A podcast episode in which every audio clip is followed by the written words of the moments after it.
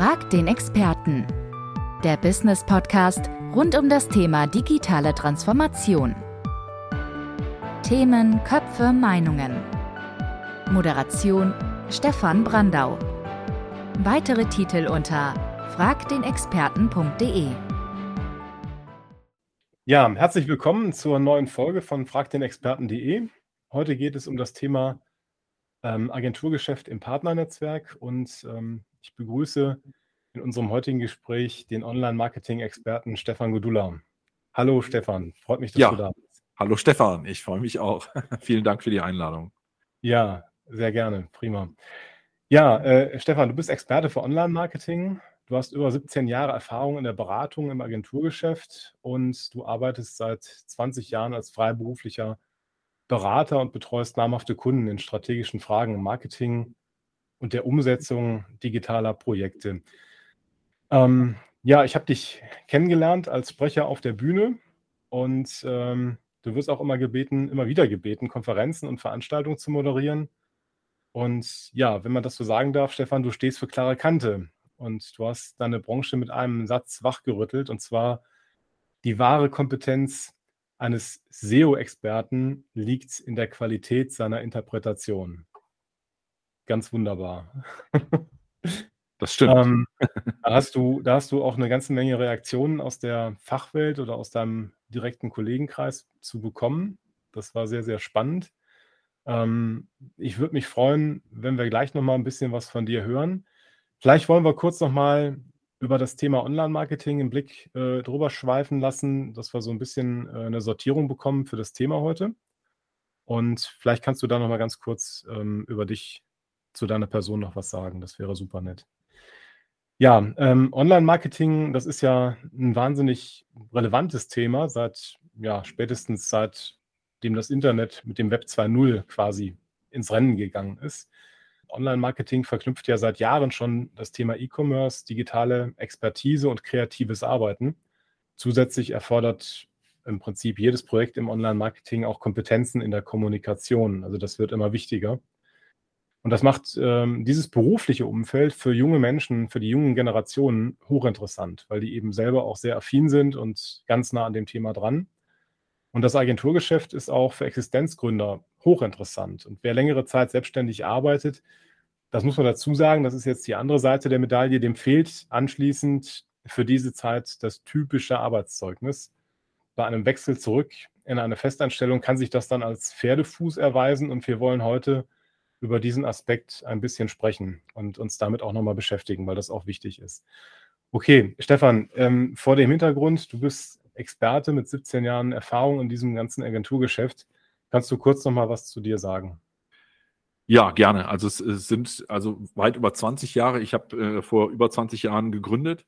Ja. Ähm, davor war ich, also ich sag mal, um von vorne anzufangen, nach meiner ersten Berufsausbildung zum Dachdecker, das war so mein erstes Leben, habe ich dann nochmal eine Ausbildung zum großen Aushandelskaufmann gemacht und bin dann 12, 13 Jahre in der Papierindustrie gewesen und habe dort Key Account Management betrieben, also relativ früh auch schon Kontakt eigentlich ausschließlich zu Großkunden und habe dort den einen oder anderen Standort äh, mit aufgebaut. Dann habe ich 2000 selber gegründet, bin also daraus und habe mein eigenes Unternehmen gegründet, äh, eine Agentur für Webentwicklung, Online-Marketing und später eben halt auch SEO, die CTS Media GmbH in Köln und habe die mit bis 2017 entsprechend äh, einem Kompagnon, den ich 2009 mit dazu genommen habe, äh, aufgebaut mit äh, über zehn Mitarbeitern und ähm, habe dieses Unternehmen ein eigenes quasi vor fünf Jahren, so also kommt das mit diesen 17 Jahren und, und über 20 Jahren, vor fünf Jahren verlassen. Also sozusagen ein Exit, aber nicht der, wo man jetzt denkt, okay, der ist jetzt satt und kann jetzt nur noch am Strand liegen, sondern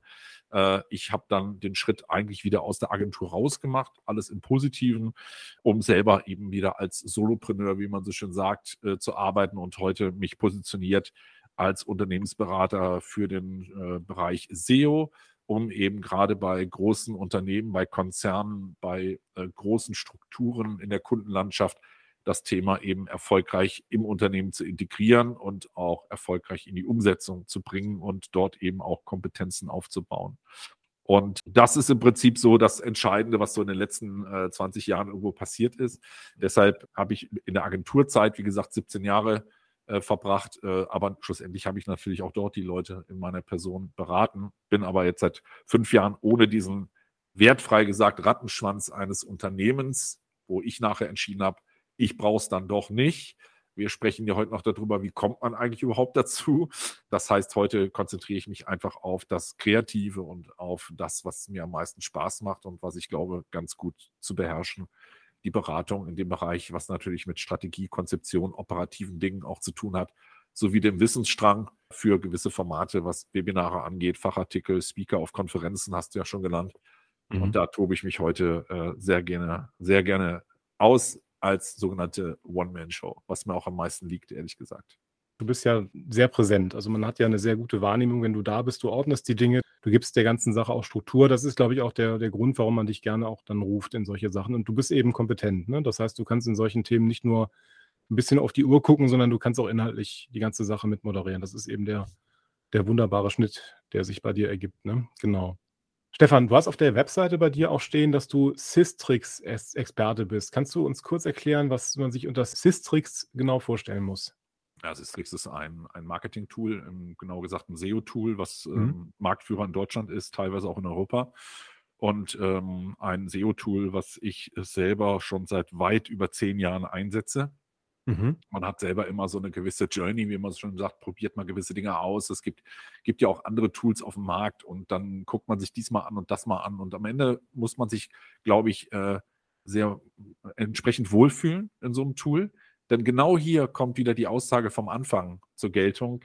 Denn äh, die wahre Kompetenz liegt in der Qualität der Interpretation. Das heißt, ich muss der, ich muss am Ende selber als SEO oder Marketer in der Lage sein, die Daten, die mir so ein Tool liefert, denn dafür sind sie in erster Linie da, richtig zu interpretieren und eben die richtigen Maßnahmen daraus ab, davon abzuleiten. Das heißt, so ein Tool sagt mir alles über, über, Rank, über Keywords, die ranken, über einen Rankingverlauf, über Jahre zurück, über meine Wettbewerber, äh, die ich im Prinzip ähm, auswerten möchte bezüglich dieser äh, Metriken, sagt mir alles irgendwie über Verlinkungen, die da sind und äh, gibt mir wahnsinnig viele Informationen über alle SEO-relevanten Metriken, äh, um eben eine Domain entsprechend so zu analysieren, um zu gucken, okay, wie performt die aktuell, was für ein Potenzial ist drin, was müssen wir gegebenenfalls machen, um das eben zu verbessern, aber natürlich immer gepaart auch mit der manuellen und fachlichen Prüfung der Website selber und auch vielen anderen manuellen Stichproben, die man so macht. Äh, man überlässt nicht alles einem Tool, aber es gibt schon sehr viele Daten äh, und in erster Linie arbeitet man mit den Daten. Also es gibt jetzt kein Tool, was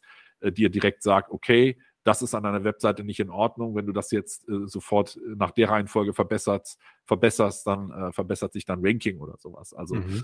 viele Tools suggerieren das zwar, aber wir als SEOs müssen das am Ende entscheiden, ob das wirklich relevant ist oder ob das nicht relevant ist. Die Tools sind ja im Endeffekt Crawler, die Seiten durchsuchen, die spucken aus, was sie finden. Und wir müssen sagen, ey, das ist interessant für mich, dem gehe ich mal nach. Äh, aber es gibt ja keine Anbindung an die Website. Also viele meinen das halt. Ne? Also wo ist jetzt der Bereich, wo steht, was ich machen muss? Wo ist der, der Kunde sagt immer, wo ist der Knopf, wo steht, was mir das gebracht hat und so. Das ja, ist ja jetzt mein, wird, jetzt wird auch deutlich, jetzt wird auch deutlich, äh, was du mit deinem äh, Satz gemeint genau. hast, ein SEO-Experte äh, entscheidet, äh, also ein guter SEO-Experte entscheidet sich dadurch, dass er richtig interpretiert. Ne? Das ja, ist, glaube ich, genau. was, worüber du gerade auch sprichst. Ja. Ähm, du hast gerade die Marketer allgemein angesprochen. Also in der Regel ähm, ist SEO ja auch ein, ein, Expertenthema, aber bei vielen Firmen ist es ja so, dass ein Marketingleiter eben für alles zuständig ist und letzten Endes auch für die SEO-Strategie. Ja. Ist deine Erfahrung die, dass bei Marketern, die für alles zuständig sind, das SEO-Expertenwissen dann auch eher weniger tief ist und ähm, dadurch dann auch ein Bedarf zu erklären ist für Agenturen, externe Agenturen? Ja, das zum einen. Ich denke, äh, dass in der Breite es eigentlich gar nicht möglich ist, dass ein Gebiet wirklich äh, mit, mit extrem hoher Fachkompetenz bedient werden kann. Ich mhm. glaube, dass ein Marketer das in der Form oder ein Marketingleiter das in der Form dann alleine macht und operativ umsetzt, das kann sicherlich nicht die Lösung sein. Die Frage ist, wo liegen die Schwerpunkte bei dem Online-Marketer selber, beim Marketingleiter und wo habe ich entweder Inhouse-Mitarbeiter für die Spezialgebiete oder wo arbeite ich mit Agenturen. Ich habe äh, auch Kunden, die sich ein eigenes Netzwerk, obwohl sie in einem Unternehmen arbeiten, als äh, äh, Online-Marketingleiter, äh, die eben halt äh, ausschließlich mit Agenturen oder mit Freelancern arbeiten und eigentlich relativ wenig, ist gar keine Inhouse-Kompetenz haben. Wobei mein Ziel immer ist, äh, genau die beim Kunden aufzubauen Weil ich bin ja jetzt in einer anderen Position. Ich bin nicht mehr Agentur und äh, der Kunde kriegt das Gefühl, ich will dem irgendwas verkaufen. Ich bin aber auch nicht beim Kunden im Boot, weil ich weiß, dass Kunden sich auch ändern müssen, dass auch der Kunde sich anpassen muss an das, wenn, äh, wenn er erfolgreich sein will. Ja, da gibt es dann immer viel Ego und so weiter. Da müssen viele Dinge auch aus dem Weg geräumt werden. Und ich bin heute in einer neutralen Position, wo der Kunde weiß, okay, ich bin extra da, um ihn zu beraten.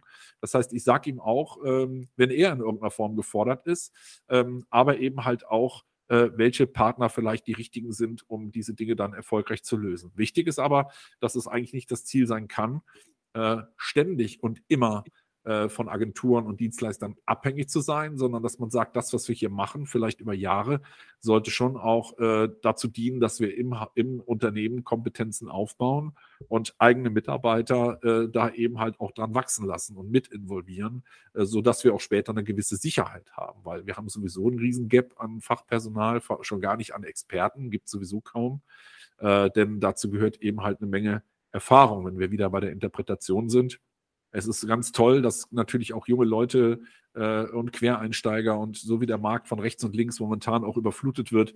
Äh, das bedeutet, wir haben irgendwann in vielen Jahren sehr viele Expertinnen und Experten, die hinzukommen, aber aktuell gibt es da nicht so viele, die eben gerade äh, ja sehr erfolgreiche Strategien und ähm, Konzepte da auch umsetzen, geschweige denn beim Kunden integrieren können. Das heißt, man baut viele Juniors oder eben halt jüngere Leute, die im Marketing jetzt irgendwie äh, heranwachsen, auf Deutsch gesagt, die auch ihre Ausbildung, ihre Studien erstmal fertig haben oder ihr Studium, die dann irgendwo anfangen, konkret an Projekten zu arbeiten, äh, die verstehen sicherlich das Grundprinzip, aber jeder in jedem Beruf, das ist egal welcher das ist, der lebt nachher von der Erfahrung, die man hat. Und das ist, sind einfach die allerwichtigsten Erkenntnisse, wie ich finde, die, äh, was die Unternehmen halt auch brauchen. Das heißt, es darf also auch auf gar keinen Fall ein Preisentscheid sein, sondern je mehr, und so sollte es eigentlich sein, je mehr ich bezahle, das ist jetzt erstmal nur die Theorie, desto mhm. mehr Risiko kaufe ich eigentlich weg, weil ich eigentlich in der Theorie mehr Expertise einkaufe. Das heißt, mein Risiko wird geringer, dass ich oder mein, äh, die Wahrscheinlichkeit wird höher,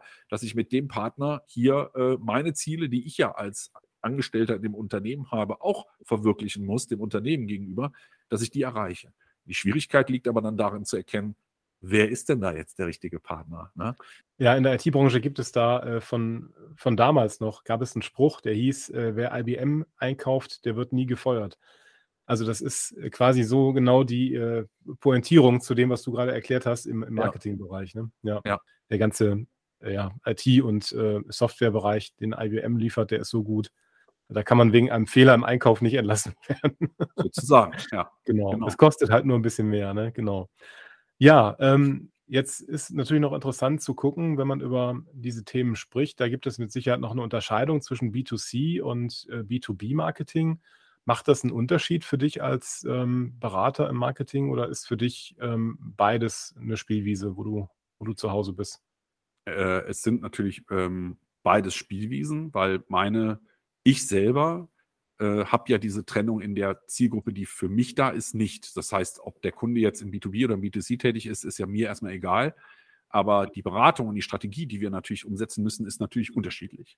Und das ist halt mhm. das Spannende, ne? weil im B2B äh, bist du oft auch international unterwegs. Das heißt, du sprichst von Lokalisierung, von anderen Märkten in anderen Ländern, anderen Kulturen.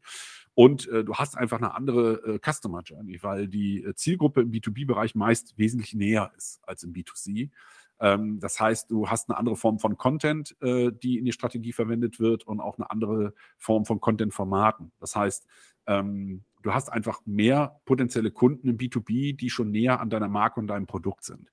Du hast mhm. im B2B selten Kunden, die jetzt irgendwie sagen so, oder potenzielle Kunden, die sagen, hab, äh, Firma habe ich noch nie gehört, die, so, die Produkte kenne ich auch nicht, aber ich suche mal danach, sondern im B2B hat man meistens einen Bedarf, äh, der schon relativ konkretisiert ist. Der kann generisch sein, aber man weiß, ich brauche eine gewisse Maschine in der und der Art oder eine gewisse Dienstleistung in der und der Art und stehe selten vor dem Problem, dass ich sage, oh, ich habe hier eine, ich habe hier ein Problem.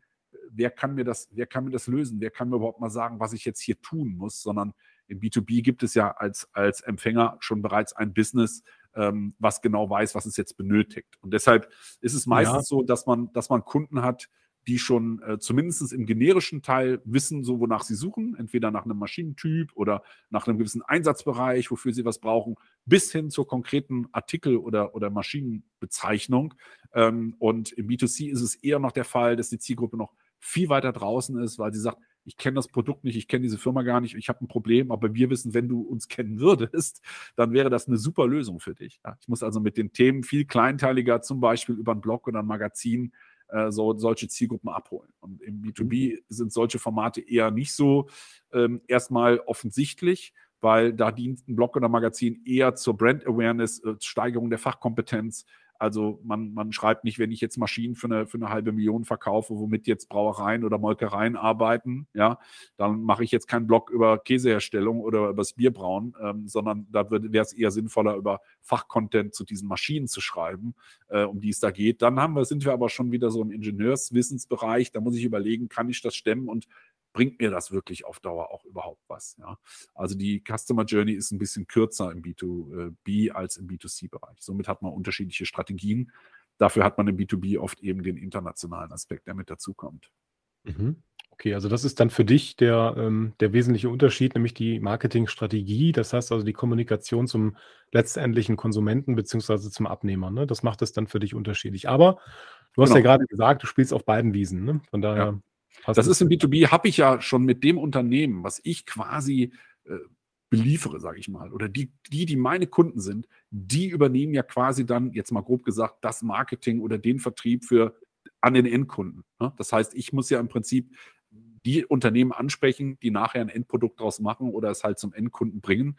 Das heißt, okay. für mich ist wichtig, dass diese Einkäufer, die eben ein Grundinteresse haben, aufgrund ihres Produkts, was sie halt verkaufen, mich finden. Das heißt, man ist schon relativ nah in einer Customer Journey drin, wo das der Einkäufer oder äh, der, der, der potenzielle Kunde weiß, was brauche ich hier. Ne? Er ist vielleicht nicht festgelegt auf Hersteller äh, oder vielleicht auch nicht auf, auf, auf, kennt auch noch keine Produktbezeichnung, aber weiß, ich brauche eine gewisse Form von Produkt für die Herstellung von oder für die Weiterverarbeitung von. Und da sind wir schon in einem sehr konkreten, äh, recht transaktionalen Bereich. Das heißt, der braucht vielleicht noch irgendwie ähm, ein paar veranschaulichen, ein paar Informationen darüber, was vielleicht für welchen Einsatzbereich irgendwo geeignet ist. Aber er ist schon in einem generischen Bereich und sucht vielleicht zum Beispiel nach einem Separator oder nach einer Zentrifuge, ohne dass er den Hersteller nennt, ohne dass er den, den genaueren Maschinentyp nennt, den genaueren Einsatzbereich nennt. Aber da sind wir schon automatisch in einem Bereich, wo man weiß, in welche Richtung geht das, wo also mhm. Produkte mhm. und Dienstleistungen schon sehr, sehr wertvoll sind inhaltlich, um dazu schon auch gut äh, gefunden zu werden.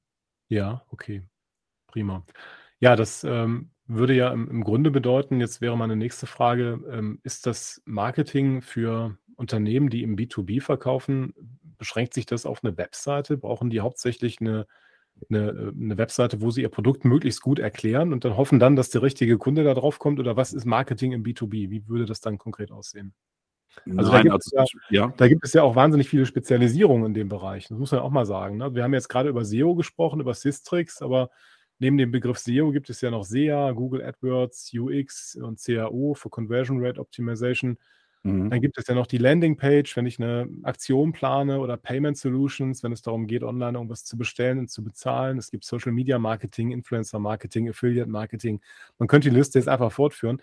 Ja. Ähm, was ist denn davon für eine Strategie im B2B-Marketing relevant? Geht es wirklich um Webseiten, hauptsächlich zu 90 Prozent oder ist das ein Mix aus allem?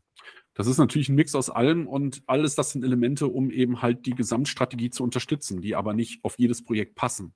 Also ähm, man hat ja Sachen, die du genannt hast, wie SEA, Google AdWords, Landingpage, das sind, sind ja alles Sachen, die genau zusammengehören. Also SEA ist Google AdWords, also da geht es um Anzeigen, um bezahlte Anzeigen, die eben ja schon einen gewissen warmen Lead, wie man sagt, abholen. Das heißt, bei der Anzeige habe ich ja, kann ich ja genau sagen, zu welcher Suchanfrage soll die erscheinen was kostet mich das oder was kostet dann der Klick auf diese Anzeige. Da kann ich also schon sagen, die Anzeige kann ich genauso gestalten, weil ich weiß, wenn die einer klickt, dann ist der schon bis zu einem gewissen Punkt vorinformiert. Ich weiß mhm. also auch, wenn der auf meine Seite kommt, wo muss ich den abholen? Auf der Webseite selber muss ich das für alle Zielgruppen bieten. Dadurch entstehen Content-Formate. Das heißt, bei einem Produkt, äh, bei einer Produktseite weiß der Nutzer, ist der Nutzer da, der hat sich entschieden, der will das Produkt und der möchte vielleicht noch Infos haben. Ist das lieferbar? Wie kann ich es, wann, ähm, wie kann ich es zurückgeben, wie kann ich es bezahlen, ist es auf Lager und solche Sachen. Ähm, bei der generischen Anfrage ist es eine, eine Kategorie oder eben man stellt sich erstmal eine Frage, was überhaupt für ein Produkt jetzt die richtige Lösung wäre. Dann sind wir, wie gesagt, so im Ratgeberbereich. Also je weiter meine Zielgruppe weg ist von der Kaufentscheidung, gehe ich mehr in den informationalen, in den Ratgeberbereich. Je näher die Zielgruppe da ist, wird es transaktional. Da geht es dann mehr um Produkte und eben halt auch Kategorien. Und äh, man darf nicht vergessen, SEO ist ein Pull-Kanal. Und man muss sich mal überlegen, wie langfristig und äh, wie kontinuierlich so ein Kanal eigentlich bedient werden muss ähm, damit er halt auch richtig in Bewegung kommt und in Bewegung bleibt. Das heißt, wir brauchen erstmal einen, der überhaupt einen Bedarf hat. Und dann brauchen wir jemanden, der sucht. Wir reden mal jetzt erstmal nur über Google. Ja. Dann brauchen wir mit, äh, zu, diesen Such, zu dieser Suchanfrage erstmal eine Position auf Seite 1, weil nur in den Top 10 gibt es Traffic. Also es gibt, muss man gar nicht diskutieren. Also es geht immer darum, egal um welches Keyword oder um welche Suchanfrage es geht, Seite 1 bei Google. Woanders gibt es keinen Traffic. Also es fallen gerade nochmal 2% der Klickraten auf Ergebnis Nummer 10 ab. Da weiß man, wo man gegebenenfalls hin muss, damit auch wirklich Besucher auf die Seite kommen. Dieser Prozess dauert natürlich, weil Google ja unseren Inhalt immer wieder über eine gewisse Zeit prüft, die Nutzersignale auswertet, schaut, wie zufrieden stellen wir diesen Nutzer mit unserem Inhalt, der danach gesucht hat. Und über diesen Prozess kommen wir immer im besten Falle ein Stück höher, ein Stück höher. Und erst ab Seite 1 fangen Leute an, uns zu finden, uns zu klicken. Sie kommen auf die Seite und fangen an, mit den Inhalten zu interagieren, weil sie sagen, ey, super, äh, da bestelle ich mir eine Probe von oder das teile ich oder ich verlinke sogar da drauf, weil ich das so spannend finde. Und deshalb ist es immer wichtig, sich parallel so früh wie möglich einen Push-Kanal aufzubauen, zum Beispiel über Social Media, aber das können auch Newsletter sein, völlig egal. Hauptsache, ich habe eine Zielgruppe, also es sollte schon Zielgruppe sein, die ich mir aufbaue, um eben unabhängig meines, meines organischen Faktors, meines SEO-Faktors, äh, wo Leute irgendwann, weil sie nach suchen und wir das Ranking haben, auf unsere Artikel stoßen oder Produkte, dass sie unabhängig davon von uns per Push, also proaktiv informiert werden, weil wir sie mit einem Post über Social Media oder weil wir sie mit einem Newsletter informieren und sagen, guck mal, das ist hier unsere neue Produktkategorie, das ist das neue Produkt, das ist ein toller Artikel über diese Produktserie, was auch immer. Und äh, dann habe ich die Möglichkeit, ich nenne mal eine Zahl, dass zum Beispiel einfach 5000 Leute das kriegen. 1000 Leute gucken tatsächlich mal drauf. 500 Leute lesen sich das vielleicht durch. 200 Leute fangen an, das Ding zu teilen, darüber zu sprechen und so weiter. Und 50 verlinken sogar noch da drauf. Dann habe ich auch noch einen organischen Linkaufbau, so wie er eigentlich auch sein sollte. Deshalb ist die Ergänzung dieser verschiedenen Kanäle sehr, sehr wichtig. Und ich muss ja die Customer Journey im Auge behalten, wo der Nutzer ja auch gerne auch mal abspringt zwischendurch und gegebenenfalls nachher über Newsletter wieder aufspringt. Das ist ja ganz unterschiedlich. Also die gehören dazu. Und wie gesagt, machen manchmal bei dem einen Projekt mehr Sinn, bei dem anderen Projekt weniger. Das heißt, die Konstellation ist unterschiedlich und man muss auch immer äh, mit einbeziehen, was hat das Unternehmen für Ressourcen. Also nicht nur an Budget, sondern auch an Personal. Und auch diese Dinge, und da bin ich heute ja in einer anderen Position, dass ich auch unternehmerisch mit meinem Business-Background da reingehe und sage, Leute, klar, man kann viel machen, aber Fakt ist, wir haben hier die und die Ressourcen und mehr nicht. Und auch darauf muss man zuarbeiten. Das heißt, was ist für uns jetzt das Effizienteste? Wir können Newsletter machen, das können wir sogar richtig gut. Wir können sogar die verschiedenen Zielgruppen anschreiben für die unterschiedlichen Einsatzbereiche. Wir können sie in Deutsch, in Italienisch, in Polnisch, in ähm, Französisch äh, anschreiben und auf Englisch natürlich. Das können wir gut, weil da haben wir unser Fachwissen, da können wir die Maschinen anbieten, die wir verkaufen. Aber Social Media, tja, da muss man ja auch überlegen, geht es hier um Community Management? Das heißt, will ich wirklich eine Interaktion mit, äh, mit Menschen haben? Oder ist immer das Ziel meine Website? Ich kann ja genauso gut auch im Social Ads Bereich, also Facebook oder Instagram Werbung, die ja absolut erschwinglich ist, äh, im Gegensatz zu manchmal halt Google Ads, äh, Zielgruppen gezielt ansprechen und auch über Werbung im Social Bereich viele Menschen oder Zielgruppe auf meine Website kriegen, vielleicht für meinen Newsletter gewinnen. Ich muss mir also immer überlegen, will ich überhaupt eine Seite, sagen wir mal bei Facebook oder sowas haben, wo ich Leute, wo ich wirklich Community aufbauen will? Oder mache ich das eher vielleicht über Newsletter? Das muss man von der Branche ein bisschen abhängig machen, weil es kann sehr viel Ressourcen kosten, dafür regelmäßigen, interessanten Content für Fachcontent auf die Beine zu stellen, der dann eben einen Einkäufer, sage ich mal, dauerhaft interessiert, dass er sich das anguckt. Ist aber die Frage, wie viel Zeit hat man überhaupt? Da finde ich zum Beispiel Newsletter ein wesentlich wirkungsvolleres äh, Medium, als das zu tun. Und ja, das sind alles spezielle Bereiche, die zum je nach, je nach ähm, je nach Konzept, je nach, je nach Zielgruppe, je nach Markt unterschiedlich Sinn machen und man kann natürlich auch dynamisch wachsen. Also wichtig ist ja auch, dass man sagen kann, hey, äh, wir wollen erstmal Sachen testen, wir wollen ausprobieren, ob das Produkt gut ist, wir wollen ausprobieren, ob unsere Seite verstanden wird, was auch immer. Da kann man mal schnell einfach ein paar Euro in die Hand nehmen ein paar Anzeigen schalten, äh, um zu gucken, so können wir ganz gezielt die Klicks erzwingen. Wir haben Zielgruppe, der kommt auf die Seite, verkauft sich das Produkt konvertiert er. Die Conversion kann ja auch ein Anruf sein, ein Download sein, ein Formular ausfüllen sein, was auch immer. Genau. Dafür kann ich ne, testweise eine Landingpage bauen, also auch um Erfahrungen, Erkenntnisse zu sammeln für die dann langfristige Strategie oder bevor ich das große Budget auspacke. Deshalb haben diese Kanäle alle ihre Berechtigung und es ist halt nur wichtig, dort in dem ganzen Orchester so zu dirigieren, äh, dass das nachher Sinn macht und auch vor allen Dingen alles messbar ist. Das ist natürlich auch wichtig, die Erfolgsmessung eben halt dann hinten dran auch zu haben. Weil nur so macht es Sinn, wieder weitere Dinge ableiten zu können und auch die, das ganze, den ganzen Prozess stetig auch zu verbessern. Ja, ja, genau. Okay, das hört sich ja nach dieser Strategie an. Also Strategie bedeutet ja auch, die Dinge in eine Komposition zu bringen, beziehungsweise auch zu einem bestimmten Zeitpunkt eben an einem bestimmten, ähm, in einem bestimmten Moment auch einzusetzen. Und so wie du das gerade beschrieben hast, hört sich das an wie diese Strategie, von der du am Anfang schon gesprochen hattest, ne? dass man das eben entsprechend komponiert.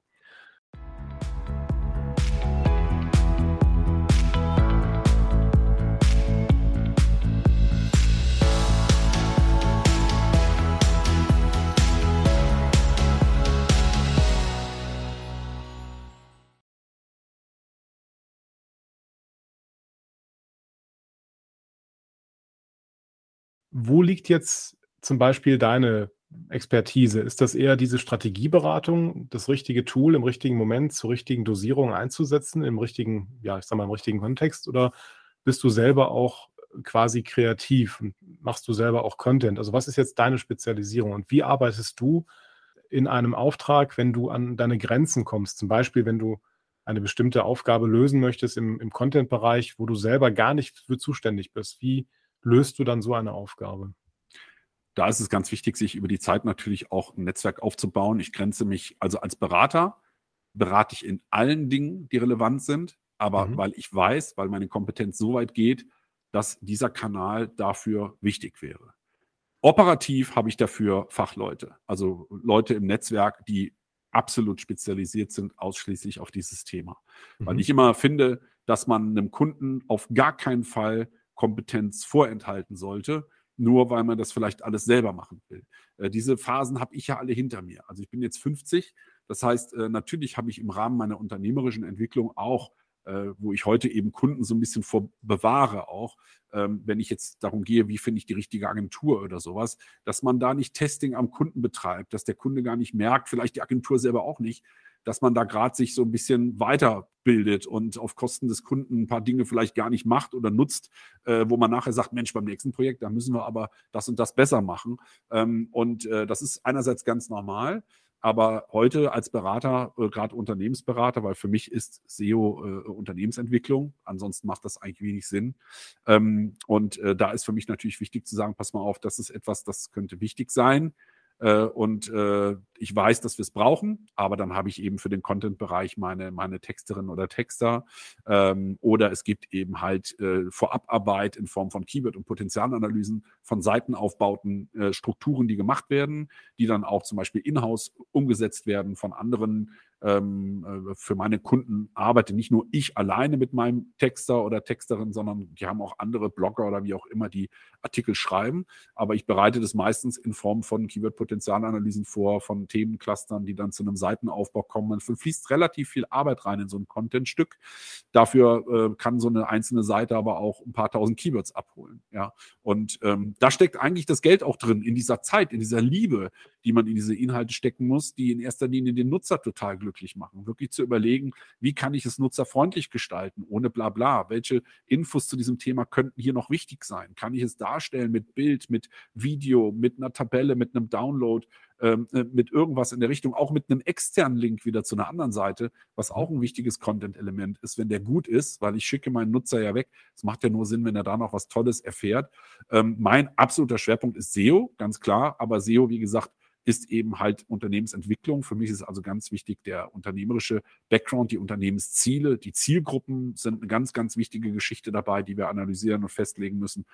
vielleicht auch mal hin bis zu einer Bayer Persona, aber ich würde im, im SEA-Bereich, also was Ads oder so angeht, nicht, nicht auch nur irgendwas anpacken, ähm, weil äh, mir da einfach, also klar weiß ich, wie das funktioniert. Ich kann auch eine Kampagne aufsetzen, aber mhm. äh, ich kenne genug Leute, die nur das machen und das seit Jahren. Und ich finde das halt wichtig, diese Kompetenz meinem Kunden zukommen zu lassen. Als wenn ich sage, ja, ja, das mache ich irgendwie selber. Ne, da ich habe mal ein Wochenendseminar gemacht. Ich kann das auch. Das geht natürlich nicht und das würde mir auch ja. äh, meiner Reputation auch widersprechen. Und da ist es sowohl das SEA-Thema, natürlich Texte. Was für mich aber wichtig ist, äh, immer, dass ich mir diese, diese, dieses Know-how, was ich mir einkaufe, mhm. das will ich auch äh, wirklich wirken lassen. Also ich gehe jetzt nicht hin und sage einem Texter hier, da ist jetzt die, äh, die Vorarbeit, kennen natürlich die Leute, mit denen ich arbeite, alles das Schema.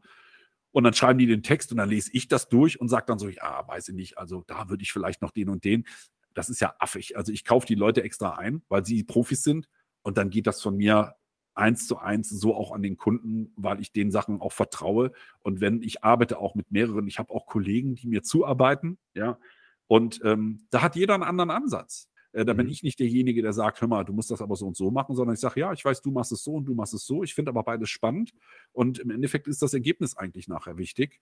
Ähm, und da wäre ich, wäre ich dumm, wenn ich mir das verbauen würde, weil ich dann sage, so, jetzt habe ich zwar die Experten beauftragt, das ist auch mal so die, ein Wink mit dem Zaunfall in Richtung Kunden, ja entweder kaufe ich Expertise ein oder ich lasse es. Aber wenn ich Expertise einkaufe und meine am Ende, ich kann es selber besser, dann ist das nicht schlau, unternehmerisch. Ja. ja. Und, das heißt, ähm, du bist, du bist in dem Projekt dann Generalunternehmer. Das verstehe ich richtig. Du kaufst selber ein und verkaufst es weiter, ne?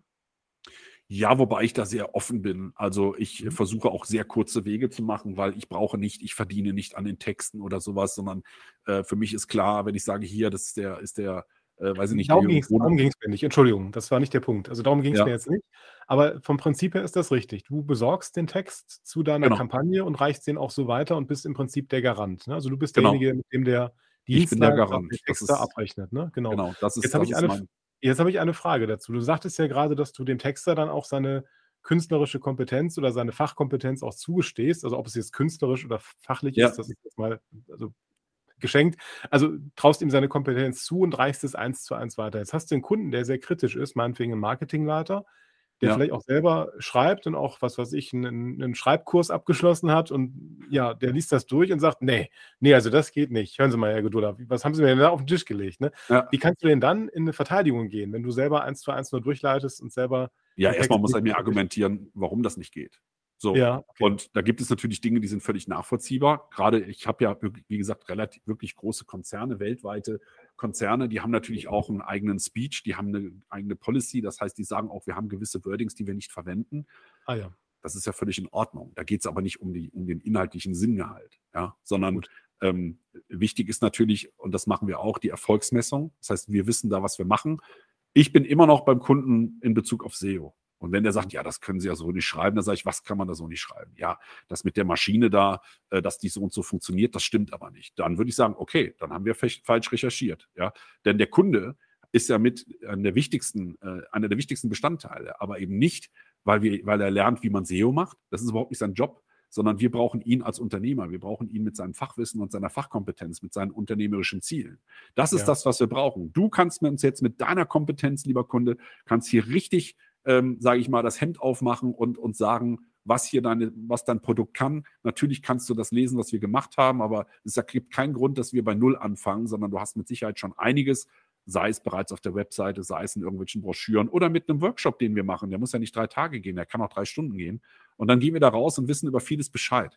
Ähm, wenn der jetzt von der kreativen Art kommt und sagt, ja, das hört sich aber alles irgendwie nicht so toll an, ähm, dann, äh, ja, das, da muss man schon so ein bisschen hinterfragen, ob das, ob das Sinn macht mit der Zusammenarbeit, hm. weil zum einen machen wir das seit etlichen Jahren äh, und ähm, wir haben eine hohe Qualität da drin. Das, wir reden ja auch nicht mehr über irgendwelche SEO-Texte, die nicht lesbar sind, sondern das Gegenteil ist ja der Fall. Das, die, die Texte müssen qualitativ hochwertig sein und gerade wenn es um Fachwissen geht, muss da, das, was da drin steht, muss stimmen, ja, sonst kann ich damit nicht ranken, ja.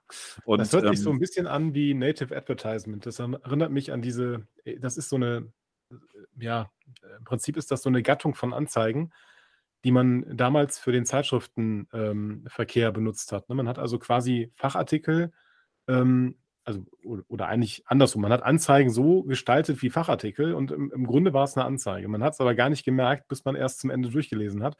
Ja. Und äh, das war an für sich ein Format, was gut funktioniert hat in Magazinen. Jetzt gibt es aber im, ja, im digitalen Bereich gibt es ja das entsprechende Medium, nämlich das E-Magazine. Ähm, ist das bei dir im B2B, ist das ein Thema, das E-Magazine? Du meinst jetzt äh, quasi, was auf der Webseite stattfindet? Na, oder meinst du ein Dokument ja, wie ein PDF, was irgendwie verschickt wird? Oder so? Genau, das E-Magazine ist ja tatsächlich eine PDF-Applikation, die man blättern kann. Also so, dass man wirklich einen dreidimensionalen Eindruck hat von einer so. Seite, die umgeschlagen wird. Ne? Also die hm, ja. hat wirklich so, so einen Blättereffekt. Ne?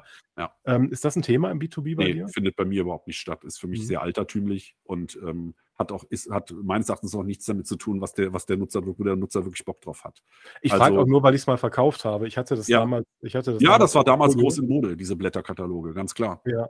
Die waren ja. mal, die waren mal, also es ist schon lange her, die waren aber mal im Trend und ich wollte einfach mal wissen, genau. ob, die, ob die noch eingesetzt werden. Ich habe es lange nicht mehr gesehen, äh, muss ich dazu sagen. Und ich bin fast der Meinung, dass man heute die ganze Kapazität, die man hat, ähm, auf die Social Media konzentriert. Das ist so meine, mein Empfinden, also auch im B2B. Ne? Ja, ja, und, und es ist halt, ähm wie gesagt, im Content-Format ist es eher ein Ratgeberthema oder eben halt ein Fachmagazin, was ich online auf meiner Web Webseite in Form von Artikeln halt abbilde. Ja? Mhm. Und ähm, ich sag mal, so ein, so ein, Magazin ist ja vielleicht eher wieder was in Sachen Unternehmenskommunikation, ne? was da im Prinzip so rausgeht. Da muss ich gucken, das ist was für die Bestandskundschaft. Das ist ja immer wichtig, dass man weiß, welcher Content ist für die Leute, die schon da sind ja, die sind schon Interessenten, die kennen unsere Produkte, die sind schon ja, ganz nah an dem Thema. Und äh, beim SEO ist es oft, da geht es ja um Content so zu schreiben, dass man gefunden wird. Das ist immer ein großer Unterschied. Ne? Das ist mal Kundenakquise, ne? Ja. ja, wenn man für die, wenn man sagt, wenn man für die Leute schreibt, die schon da sind, dann ist das mehr so ein Magazin-Style. Ja, nur wenn ich jetzt in die, in die, in den Presseladen reinkomme und kaufe mir jetzt eine Fachzeitschrift, dann habe ich schon konvertiert. Also dann, dann ist das schon erledigt, weil ich gesagt habe, okay, ich bin Architekt, ich habe jetzt hier eine Fachzeitschrift über äh, irgendeinen Werkstoff, über Vinyl oder irgendwas und jetzt lese ich mir in Ruhe dieses Magazin durch. Da ist es mir als Nutzer relativ egal, wie kreativ oder unkreativ zum Beispiel die Überschriften gestaltet sind.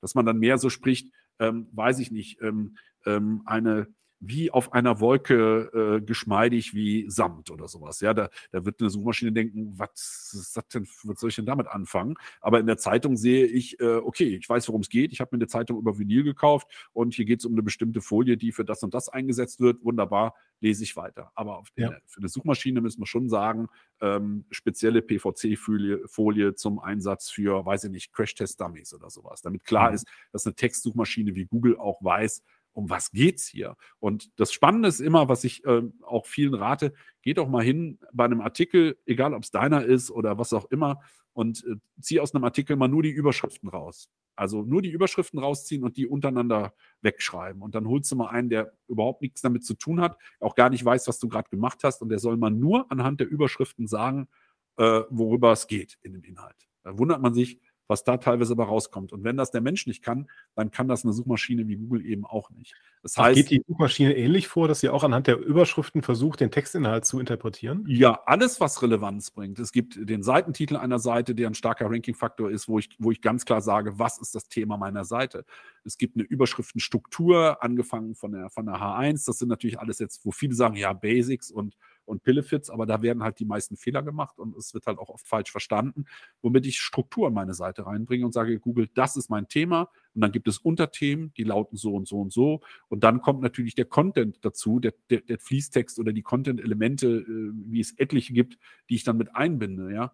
Aber natürlich helfen Überschriften und Seitentitel und so Google erstmal ganz klar zu sagen, was ist mein Thema und welche einzelnen Themencluster habe ich dir mitgebracht, um dieses Hauptthema so interessant wie möglich zu gestalten. Denn Google mhm. weiß ja schon, was Nutzer erwarten, wenn sie nach sowas suchen, weil sie das seit gefühlt etlichen Jahren eben halt auch messen. Und sie wissen also, wenn du zu dem Thema gut ranken willst, dann weiß ich, dann muss das und das und das schon irgendwie da drin sein, thematisch. Mhm. Und da Google uns ja schon mal die ersten zehn zeigt, die Google äh, äh, am besten findet zu dem Thema, äh, kann ich mir auch wunderbar angucken, was ich besser machen kann, als das, was da drin steht. Ja? ja. Ein bisschen pauschal gesagt, weil je nach Suchintention ähm, sorgt Google auch für eine große Diversität in den Suchergebnissen. Denn je generischer ich suche, sagen wir mal nur ein Begriff, dann weiß Google zwar vieles darüber, was diese Leute schlussendlich haben wollen. Es ist aber nicht immer nur das eine. sondern es können verschiedene Dinge sein, die am Ende raus, rauskommen. Und deshalb sind zum Beispiel in den Suchergebnissen oft verschiedene Suchintentionen befriedigt. Das heißt, man hat vielleicht mal zu einem gewissen, zu einem gewissen Begriff ein paar Produkte, die ausgespielt werden. Man hat aber auch ein Ratgeberthema, wo das Thema erst nochmal erläutert wird, weil Google nicht genau wissen kann, wie weit bist du eigentlich schon mit deiner Entscheidung. Also biete ich dir so einen Mix an. Ne? Und äh, wenn man jetzt äh, einen, einen, einen, gewissen Schuhtyp äh, eingibt äh, mit Modellname, dann wird man mhm. nur Produkte bekommen. Ne? Wenn man aber mhm. sagt, so, äh, welcher Schuh passt am besten auf einen grauen Anzug, äh, dann kriege ich ein Ratgeberthema. Ja? Und wenn das für Google nicht klar ist, äh, was der jetzt mit dieser Suchanfrage wirklich am Ende will, weil er einfach der User faul ist, weil er einfach äh, nur einen Begriff eingibt. Es gibt ja dann etliche äh, Hilfsmittel, angefangen von dem Autosuggest, was aufgeht, wenn ich in Google was eingebe, bis hin zu den verwandten Suchanfragen, den Frageboxen, den eigenen Google-Treffertypen, wo, wo, Google dir sagt, also du hast das und das eingegeben, es könnte sein, dass du dies und das und das und jenes suchst in dem Zusammenhang, ich habe dir hier mal was zusammengestellt. Ja? Mhm. Je konkreter meine Suchanfrage wird, desto konkreter werden auch die Inhalte. So, und das heißt, ähm, ich muss schon im Prinzip ein bisschen vorsichtig sein und mich mit Suchintentionen auskennen, um wirklich zu gucken, dass, wenn ich mal nach suche, was Google mir da ausspielt, woran nehme ich mir ein Beispiel, was ist mein Artikel, den ich vorhabe zu schreiben und was macht äh, der Wettbewerb da vielleicht schon ganz gut, äh, was für mich die Benchmark sein sollte. Mhm. Also was dass ich das mindestens auch so mache inhaltlich, aber dann das Ganze noch besser, weil ich vielleicht noch ein Erklärvideo dazu packe oder einen Download anbiete oder eben noch Daten vielleicht aktueller aufbereite als der aktuelle Artikel, weil das ist äh, oder der aktuell führende Artikel. Wie gesagt, die inhaltliche äh, Validität ist ganz, ganz wichtig, um damit eben halt auch äh, ranken zu können. Mhm. Das erinnert mich so ein bisschen an die Zeit von, von damals, ähm, als die Suchmaschinen so angefangen haben ähm, aufzutauchen nacheinander. Da musste man Suchbegriffe noch mit Pluszeichen verbinden, damit klar war, dass man eine Kombination aus beiden Suchbegriffen oder aus drei Suchbegriffen tatsächlich meint. Ne? Ähm, da ist ja. ja. heute, das ist ja eine ganz andere Welt. Ja. Ähm, das macht aber deutlich, ähm, was das Nutzerverhalten an sich für einen Wert hat für, ich sag mal, solche Konzerne wie Google und Co. Also das ist ja das Suchverhalten an sich, beziehungsweise die, ähm, die, die anschließende Wahl des Users äh, zu seiner Suchformulierung und seinem tatsächlichen Interesse. Daraus generiert ja Google, beziehungsweise daraus generieren ja Suchmaschinen heute ihre Intelligenz oder ihre, ja, ich sag mal, ihre künstliche Intelligenz, so muss man es ja eigentlich mhm. sagen, ne? dass ja. sie daraufhin dann eben entsprechend den Marketingerfolg auch ähm, automatisieren können. Und dann reden wir letzten Endes über automatisiertes Marketing an der Stelle, wo der User sich selber zu seinem Sucherfolg nach vorne googelt. Ne? So sagt man ja heute. Google steht ja im Duden schon. Ne? Googeln. Ja, natürlich. Also ja. Äh, vor allen Dingen ist es so, diese Suchintention äh, und dieses sogenannte Layout der Suchergebnisse, das SERP-Layout, das, das, Layout der Suchergebnisse, äh, ändert sich teilweise mehrmals am Tag zum ja. gleichen Keyword. Ja, äh, und es verändert sich natürlich auch zu den unterschiedlichen Suchanfragen. Und mhm. ähm, das ist halt auch heute die Herausforderung, dass man bestehende ähm, Top-Rankings, die man bereits hat, äh, dass man da von vornherein auch Ressourcen für einplanen muss, die auch zu erhalten. Denn es kann sein, dass man von heute auf morgen bei gewissen Themen, markanten Themen, mit viel Suchvolumen auf einmal stark an Sichtbarkeit verliert. Und dann ist das Erste, was man heute eigentlich prüft, also quasi Rankings. Ja, Sichtbarkeit ist nur eine Kombination aus Suchvolumen und Positionen, wo ich ranke oder wo ich, wo ich halt stehe bei Google. Da ist es wichtig, direkt zu prüfen, hat sich vielleicht die Suchintention geändert? Ja, ich habe das im Bereich Photovoltaik erlebt mit einem riesen Energieanbieter, wo wir äh, Top 10 Rankings hatten und heute fast von der Bildfläche verschwunden sind. Das gilt aber auch für alle anderen Energieanbieter, weil es so viele fachliche, spezialisierte ähm, Seiten und Portale zum Thema Photovoltaik gibt, äh, die dem Nutzer einen ganz anderen Mehrwert bieten inhaltlich, als wir das als Energieanbieter tun, wo du bei uns natürlich einen Stromtarif und vielleicht auch ein bisschen Steckdosen-Photovoltaik kaufen kannst und natürlich auch eine Förderung über uns machen kannst, gar keine Frage. Aber es gibt Seiten, die sich nur mit dem Thema beschäftigen. Und wenn ein Nutzer, bei mir wäre das der Fall, wirklich am Anfang steht, äh, dann gibt es viele, viele Seiten, die mich wirklich überall abholen und die mir auch direkte Verweise zu Förderung oder zu sonst was bieten. Äh, das heißt, da müsste sich ein Energieanbieter schon massiv mit diesem Thema in einer gewissen Breite beschäftigen. Ich muss mich damit abfinden, dass ich als Energieanbieter dort in den SERPs aktuell nichts mehr zu suchen habe. Also mhm. stufe ich das runter und sage, wenn es wirklich nur um den generischen Begriff Photovoltaik geht, da kann der Nutzer alles Mögliche meinen. Ja, was will der? Will der wissen, was das ist? Möchte, interessiert er sich für eine Anlage? Äh, will der eine Förderung? Weiß der Geier was? Ja. Und ähm, sobald es aber konkreter wird, zum Beispiel die Kosten und Finanzierung. Wir haben einen sehr erfolgreichen Beitrag, da geht es um die Kosten und die Finanzierung äh, von Photovoltaikanlagen oder die Entsorgung zum Beispiel. Das sind wieder spezielle Gebiete, wo ich dann wieder die Möglichkeit habe, in solchen Nischen auch mit einem guten Beitrag top ja. zu ranken. Und das verändert sich. Man muss gucken, reicht mein Inhalt noch auf meiner Seite? Äh, diese Suchintention ist, wie gesagt, einmal informational, transaktional. Manchmal weiß Google, Mensch, jetzt haben wir so lange äh, die Sachen ausgewertet, wir merken doch, die Leute, die das suchen, die wollen am Ende schon irgendwo nicht nur informiert werden, sondern viele haben danach auch irgendwo was gekauft. Ich erwarte jetzt quasi auf dieser Seite auch eine Möglichkeit für den Nutzer, aus diesem informationalen Bereich transaktional zu werden, weil ich ihm einen Link setze zu einem Shop oder in meinen Shop oder direkt das Produkt dahin setze. Ganz unterschiedlich. Also das mhm. lebt enorm. Es ist ein ständiger Prozess und Google verändert die Ergebnisse anhand der Nutzersignale, die sie ähm, aufnehmen, in, also eigentlich kontinuierlich. Und deshalb ist eigentlich so, dass, dass, den, dass man sagt, okay, ich habe jetzt das und das Ranking und ich habe jetzt den und den Artikel geschrieben, jetzt muss ich mir das zwei Jahre nicht angucken. Also die Zeiten sind definitiv vorbei. Ja? Also das heißt, es fließen auch immer mehr Ressourcen da rein, je mehr man auch im Wettbewerb steht. Mhm. Okay. Du hattest gerade das Wort Sichtbarkeit, äh, mhm. genannt und hattest auch die Formel dazu erklärt. Das war das, äh, die die Suchanfragen und, Suchvolumen äh mit mit mit Position, ne? Wenn jetzt 100.000 Leute nach einem Begriff suchen und ich ranke dazu an 1, dann sehen mich viele Leute. Dann hast du eine hohe Sichtbarkeit. Habe ich eine hohe genau. Sichtbarkeit. Es hat aber noch ja. keiner geklickt. Das ist nämlich der zweite Schritt, ja? Das Was wäre denn was wäre denn jetzt im Prinzip, wenn jemand klickt? Das ist die sogenannte Klickrate, die Click-Through-Rate, also die CTR. Die Click-Through-Rate bedeutet, jemand sucht nach einem Begriff und klickt auf meine Seite. Und äh, da hat man ja auch noch Möglichkeiten, nicht mehr so viel wie vor einiger Zeit, aber doch noch einige Möglichkeiten, sein sogenanntes Snippet, also das Suchergebnis in der Suchergebnisseite der Suchergebnis-Schnipsel sozusagen, ist das mhm. Search Snippet. Und darauf habe ich Einfluss, äh, wie das gestaltet ist, welche Infos ich da reinpacke. Das muss natürlich schon auch mit der, mit der Suchanfrage eine hohe Relevanz haben, sonst sucht sich Google den Inhalt in der Zielseite selber zusammen und bildet daraus die Beschreibung der Seite, die man im Suchergebnis sieht. Also versuche ich direkt das Ganze selber zu gestalten, um dem Nutzer dort, wo er mein Suchergebnis sieht, das erste, was er überhaupt von mir sieht, da stehen welche über mir und welche unter mir. Vielleicht auch nur unter mir. Auch als Nummer eins habe ich keine Garantie, dass man auf mich klickt, wenn der Suchergebnis 2 etwas auffälliger ist, weil es vielleicht ein bestimmtes Symbol äh, verarbeitet hat, weil äh, ich merke, da sind nur schön fünf, sechs Stichpunkte, die für mich viel einfacher als Nutzer zu lesen sind, ja. was mich auf der Seite erwartet. Wenn du heute nach einem Couchtisch suchst, dann spielt Google dir in den Treffertypen, in den, in den SERPs auch schon Bilder aus dem Shop aus, äh, den du da vielleicht anklicken würdest, damit du als Nutzer ein Gefühl kriegst, was erwartet mich dort für eine Produktwelt? Spricht mich das von dem Shop mehr an, von dem Shop mehr an? Mhm. Die einen haben mit ihren Couchstichen, haben Couchstiche in, in Wohnwelten fotografiert, die anderen haben sie freigestellt. Alles das spricht unterschiedliche Nutzer an und Google ist ein Produkt, was dir als Suchender oder als, als, als User Lösungen anbietet. Früher hat man ja gesagt, ja, bei Google ranken Webseiten. Heute sagt man, ähm, es, unter anderem kann auch eine Webseite eine Lösung für den Kunden sein, aber ja. in erster Linie versucht Google das Ergebnis, äh, äh die Lösung erstmal selber zu liefern. Durch die eigenen ja. Treffertypen und der Verwendung von Websites. Aber gerade diese SERP-Snippets, da will Google sagen: guck mal, das sind geeignete Treffer für dich.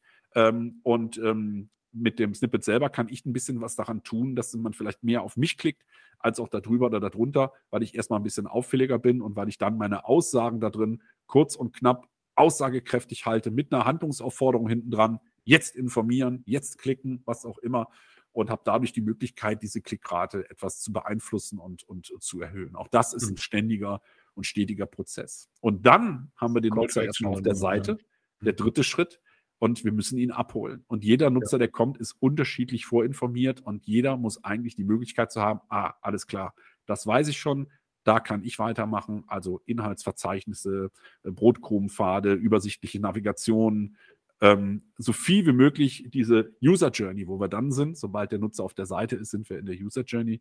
Und ähm, dass er da, dass jeder weiß, wo er lang muss. Und eben mhm. nicht sagt, keine Ahnung, dann gehe ich wieder und gucke mir das nächste an. Ja. Und dann haben wir hoffentlich irgendwann die Conversion. Das heißt, wenn er dann auf der Seite ist, sagen wir mal, er steigt über den Ratgeber ein, dann sagen wir ihm im Ratgeber natürlich, hör mal, wir haben da übrigens auch eine Lösung für dich. Die mhm. findest du hier. Ja? Oder er steigt direkt über eine Kategorie ein und will sich nur noch für eine bestimmte Produktausprägung entscheiden. Aber im Endeffekt ist es dann entweder der Kauf oder im B2B oft eine sogenannte Cross-Device-Situation, dass er auch schon mal vielleicht vom Handy auf den Desktop umsteigt zu Hause und dann eben online eigentlich nichts konvertieren kann, weil du die Maschinen nicht im Online-Shop verkaufst, sondern er muss dann eine Anfrage stellen, also das Formular zum Beispiel, ein Anruf, ähm, eine Abo vom Newsletter. Also ganz viele Dinge können als Conversion natürlich definiert werden, um somit immer regelmäßig Ziele dann eben halt mit dieser Webseite auch zu erreichen. Wenn man keine Ziele definiert, braucht man das alles nicht machen. Also ohne Ziele macht weder Online-Marketing noch SEO noch irgendwas Sinn, sondern die muss man schon haben, um nachher eben auch die Messbarkeit eben zu haben von den ganzen also, Dingen, die man da so macht. Ganz klare, ganz klassisches Management, ne, mit Zielen zu arbeiten. Ja. Das macht auch ganz viel Sinn. Ja, okay.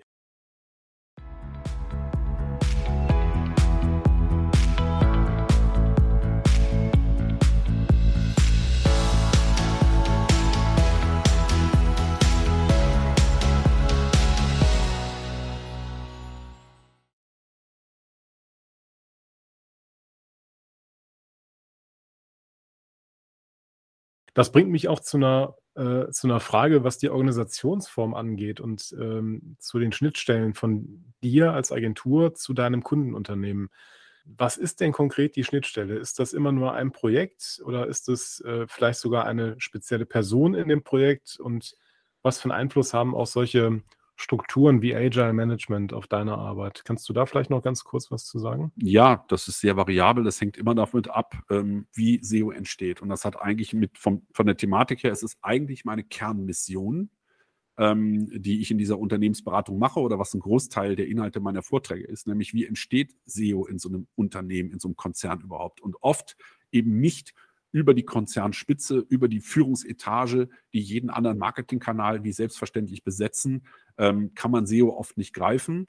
Äh, man meint auch darüber Bescheid zu wissen, was meistens eben nicht der Fall ist, sondern es entsteht eigentlich in den Einheiten, in den Digital-Units durch engagierte Menschen, die sich fortbilden, die einfach, weil sie zwar Content Manager sind, trotzdem Bock haben auf SEO äh, und äh, weil es vielleicht auch von der Marketingleitung initiiert wird. Auch das ist in Ordnung. Und so entstehen dann mehr oder weniger Kompetenzen in, in diesen Abteilungen und die fordern dann zum Beispiel mich auch als externen Berater mit dazu, weil sie natürlich auch wissen, ja, ähm, ich kann das irgendwie so ein bisschen, aber ich brauche schon jemanden, der mir hilft, meine Ziele zu erreichen. Und ich hätte gerne jemanden, der zum einen, und das ist halt schlau, sagt, äh, mir dabei hilft, das richtig zu machen, an dem ich aber auch eben wahnsinnig viel lernen kann und ihn auch über die Zeit eigentlich immer weniger brauche, aber trotzdem immer weiß, wenn ich einfach unsicher bin, hole ich ihn mit dazu und kann somit erfolgreich arbeiten. Dazu mhm. kommt die Fluktuation. Diese Ansprechpartner sind leider manchmal weg, weil sie eben nicht gewertschätzt werden,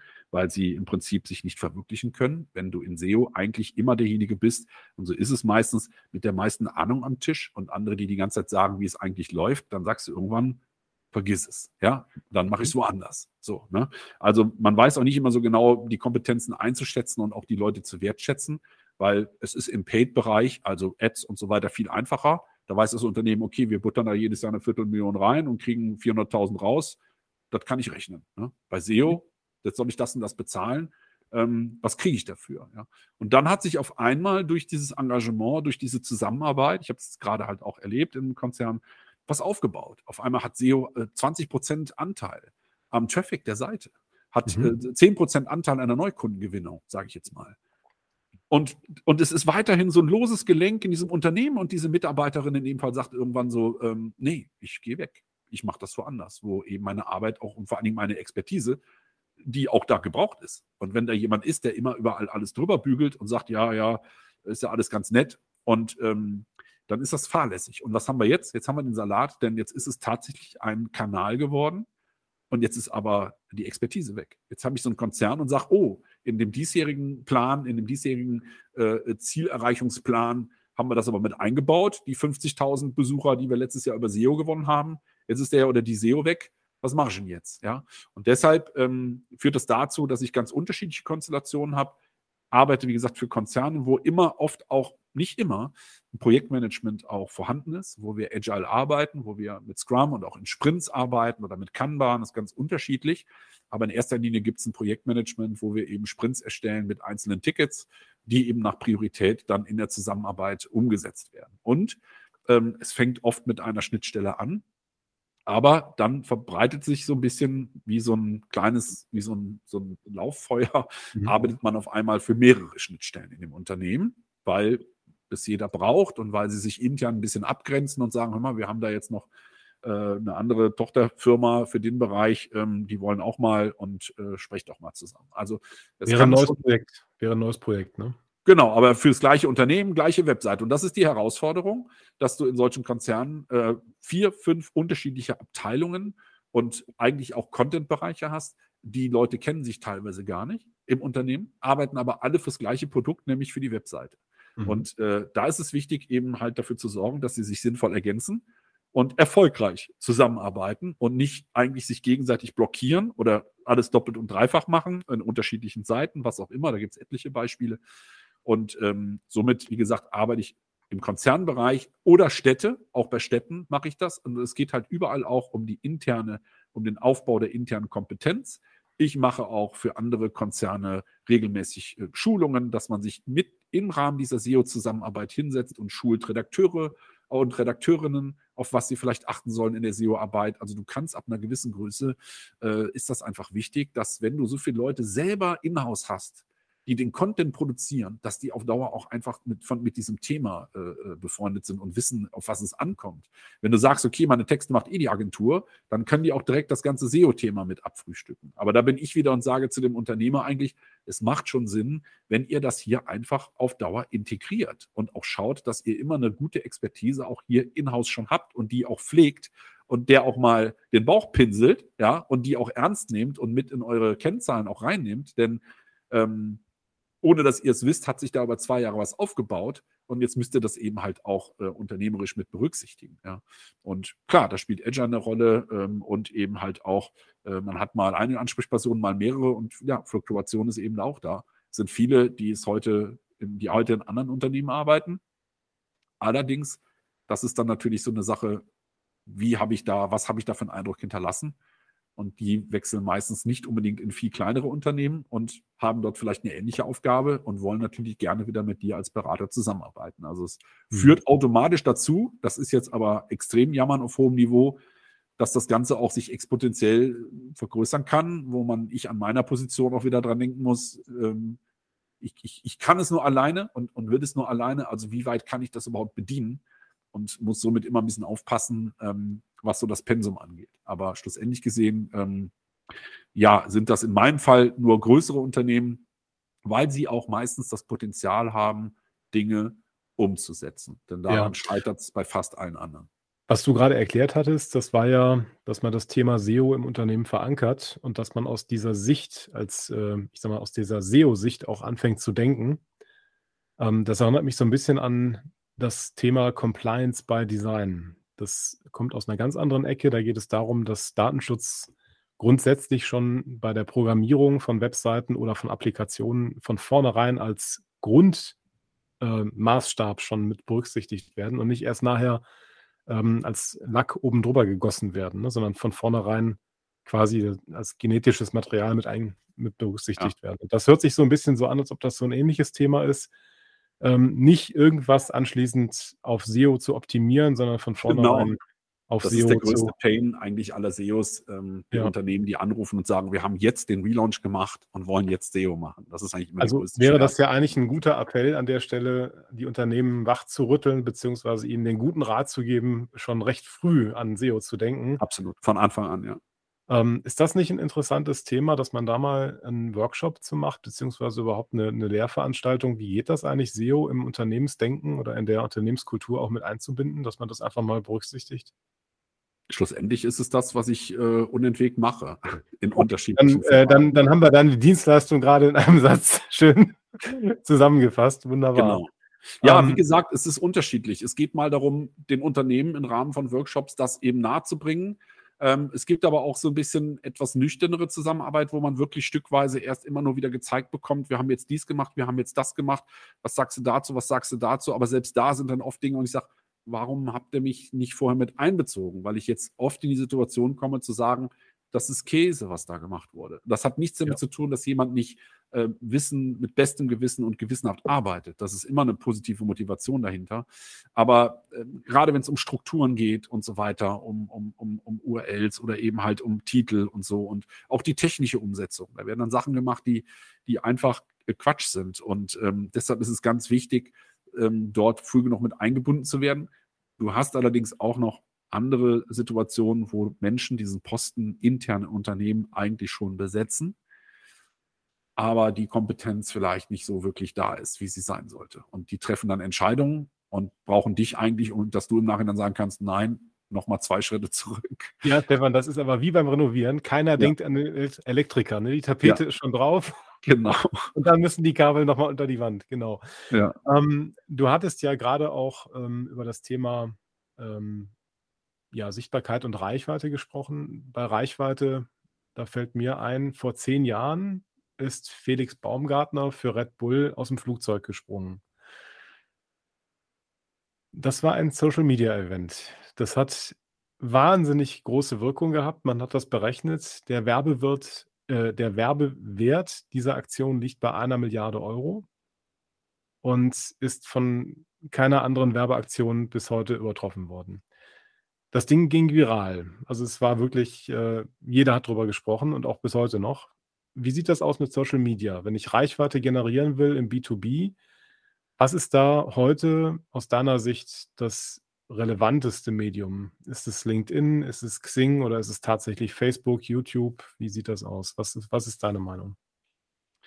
Ja, das hängt so ein bisschen damit zusammen. Ähm, Im im, im B2C-Bereich zum Beispiel ist es sicherlich mehr irgendwo Instagram und auch Facebook, ähm, vielleicht auch irgendwo TikTok, da will ich aber jetzt auch nicht auf zu dünnes Eis gehen, aber da hat man eher so die Zielgruppe. Und ähm, im B2B-Bereich ist es mit Sicherheit eher LinkedIn oder eben halt, wie gesagt, auch die Newsletter-Thematiken, auch wenn das jetzt kein Social Media ist, ne? weil da geht es einfach mehr um Fachcontent. Und da muss ich natürlich auch eine gewisse Plattform für haben. Also ein mhm. Fachcontent, äh, ähm, also ich sag mal, Facebook lasse ich echt offen, außen vor, weil das ist nicht so businessrelevant. Natürlich habe ich da Zielgruppen. Es hängt immer davon ab, in welchem Bereich ich mich bewege. Ja. Mhm. Und was auch diese Personas, die in meiner Zielgruppe sind, wo finde ich die? Ja, wo tummeln die sich rum? Aber im B2B ist sicherlich LinkedIn ein Thema, äh, aber auch immer noch die eigene Webseite und dann eben, wie du eben sagst, also so ein E-Magazin, das muss ja jetzt nicht so ein Blätterkatalog sein, äh, sondern dass man sagt, okay, wir haben hier aber ein sehr kompetentes Blatt, was wir vielleicht im Newsletter verarbeiten, was wir aber auch als Download anbieten, irgendwelche White Papers oder sowas, äh, die eben halt uns auch als Brand äh, äh, wahrnehmen lassen. Das heißt, wo Leute wissen, Mensch, die, die, die, die sind echt Profis in diesem Bereich. Mhm. Und ähm, das heißt, im B2B ist es vielleicht, äh, es, es, gibt, es gibt diese Dinge. Der, der Wolfgang Jung äh, hat das, ich, wir beide haben doch zusammen äh, waren doch zusammen, wie du sagtest, auf der Conversion digital, die ich moderiert habe. Da hat doch der Wolfgang Jung unter anderem den Spot von Volvo gezeigt, wo Jean-Claude Van Damme äh, auf diesen Spiegeln steht und die dann auseinanderfahren, was damit zu tun hat, dass die, und die sind rückwärts, ist eigentlich gar, gar keinem aufgefallen, dass die eigentlich rückwärts fahren. Ja. Und da ging es ja darum, dass die eine Technologie haben, wo die eben halt so genau von selber äh, rückwärts fahren und die Spur halten, dass Jean-Claude Van Damme, was ja kein Fake war, da tatsächlich den Spagat machen konnte auf den Spiegeln. Und das ist mal so ein B2B-Kracher. Ja, klar, jetzt könnte man sagen, Moment mal, Volvo kauft sich doch der Endkunde. Ja, aber sicherlich jetzt nicht den 45-Tonnen-Truck. Äh, das geht dann schon wahrscheinlich eher an Speditionen oder an andere Unternehmen, die sowas kaufen. Und das ist für mich sowas, was hängen bleibt. Ähm, für mich aber auch so ein Ausnahmebeispiel im, im, im B2B. Also ich glaube, dass das da relativ selten ist. Und wie man sieht, muss man da schon Dinge in die Hand nehmen, dass sie so wirken, auch Geld. Mit einem, mit einem spontan, das war ja beim, beim äh, bei dem Sprung da aus dem Wetterballon oder was auch nichts anderes, sondern äh, das hat ja auch nicht, gab es auch nicht umsonst wahrscheinlich. Äh, und sowas ist schon massiv und bleibt hängen.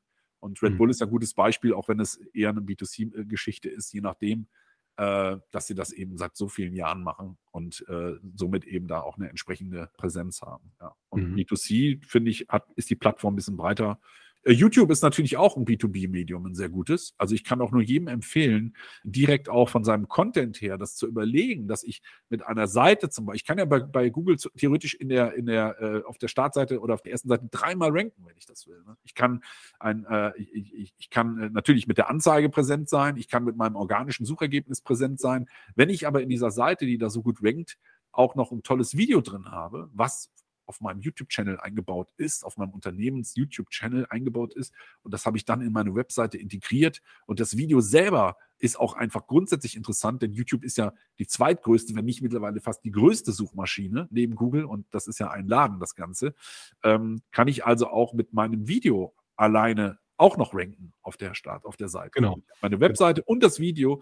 Und ähm, äh, wir haben das gemacht im B2B-Bereich, äh, so im Bereich Separatoren, Dekanter, Zentrifugen, äh, haben wir immer Videos gemacht von den Testläufen von den Maschinen. Denn da, wenn sie dann schlussendlich am Prüfstand sind und ihre Gewährleistung bekommen, äh, wie vom Hersteller auch, nur dass sie halt gebraucht sind, ähm, und haben die im Testlauf gefilmt und das Ganze gebrandet äh, auf das Unternehmen und haben mittlerweile 300 Videos davon in dem YouTube-Channel drin und nutzen die auf der Webseite. Einfach bei den Referenzen, wenn es darum geht, Maschinen für, für äh, Molkereien, Brauereien, äh, Fruchtsäfte, was auch immer, aber eben auch in der Kommunikation, wenn man jetzt ein Newsletter abonniert und es kommt jetzt so eine Danke-Seite, dann sind überall immer so Videos auch drin von den Maschinen.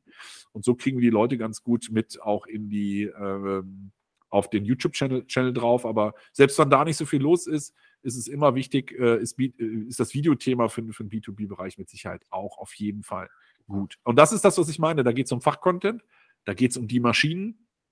Und wir könnten uns da nichts kaufen, wenn wir zeigen, wie Käse hergestellt wird oder so. Ja, also kann ich unterstützen. Ich ähm, kann mich erinnern an die Firma Welser Profile aus Österreich. Die haben mit der Firma Plan B, das ist eine Medienagentur, haben die einen Film entwickelt, 3D, die Simulation einer Profilerstellung. Das heißt, die haben ein Profil durch die Profilmaschine durchlaufen lassen, haben das gefilmt, haben die Maschine quasi wegretuschiert, haben das Profil in einer Neonfarbe grell leuchtend übrig gelassen und das Profil hat sich verändert wie von Geisterhand. Man hat die maschinellen Teile nicht mehr gesehen. Man hat nur gesehen, wie sich das Profil verformt, wie da Löcher reinkommen, wie da Biegungen und Schweißnähte reinkommen. Also all das hat ja. man gesehen. Man hat die Maschine nicht mehr gesehen.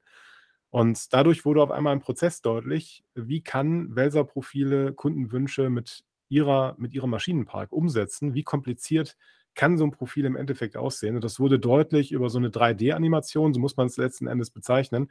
Also von dem eigentlichen Film ist nichts mehr übrig geblieben, außer ja im Prinzip einer, einer, einer neonfarbenen, leuchtenden Profilsimulation. Ne? Das ist also ja. alles, was übrig geblieben ist von, der, von dem ursprünglichen Film. Das hat man gemacht aus äh, Geheimhaltungsgründen, ne, damit die Maschinen nicht äh, sichtbar werden. Aber das ist auf YouTube. Das Ding geht auch gut ab und ähm, ja.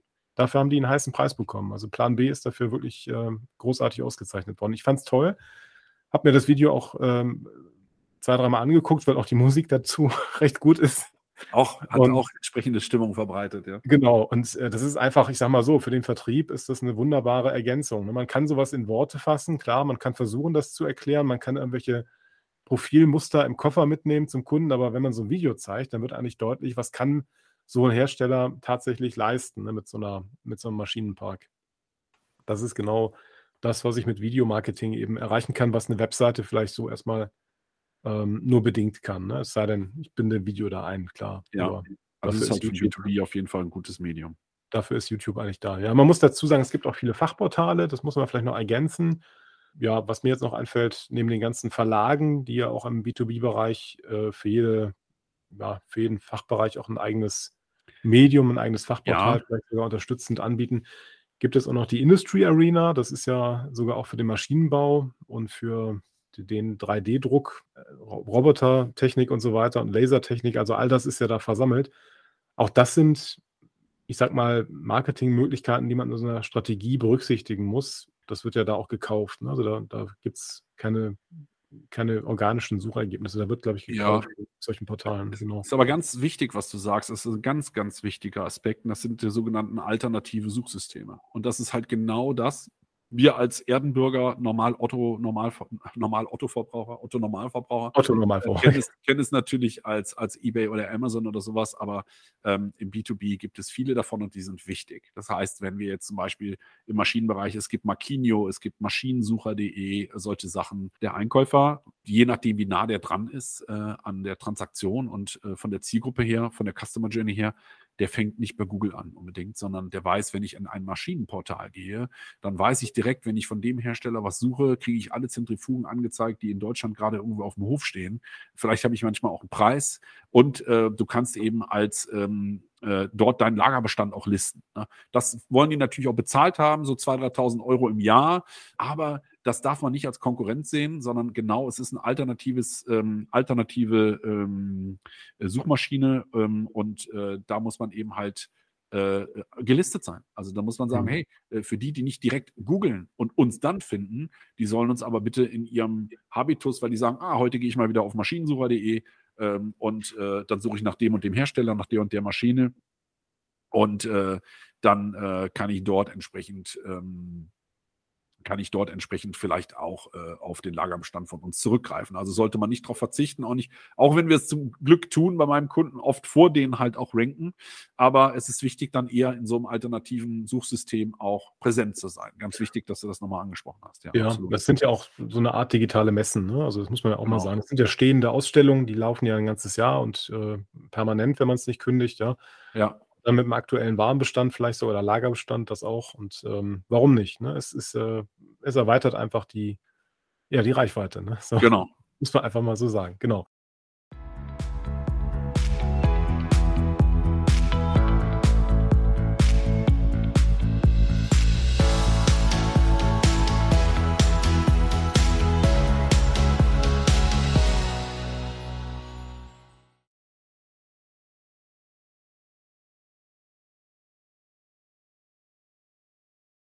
Ähm, du hattest gerade die Geschichte erzählt von der Mitarbeiterin, die bei einem Unternehmen SEO gemanagt hat und dann hingeschmissen hat, weil man ihr ständig ja. Steine in den Weg gelegt hat.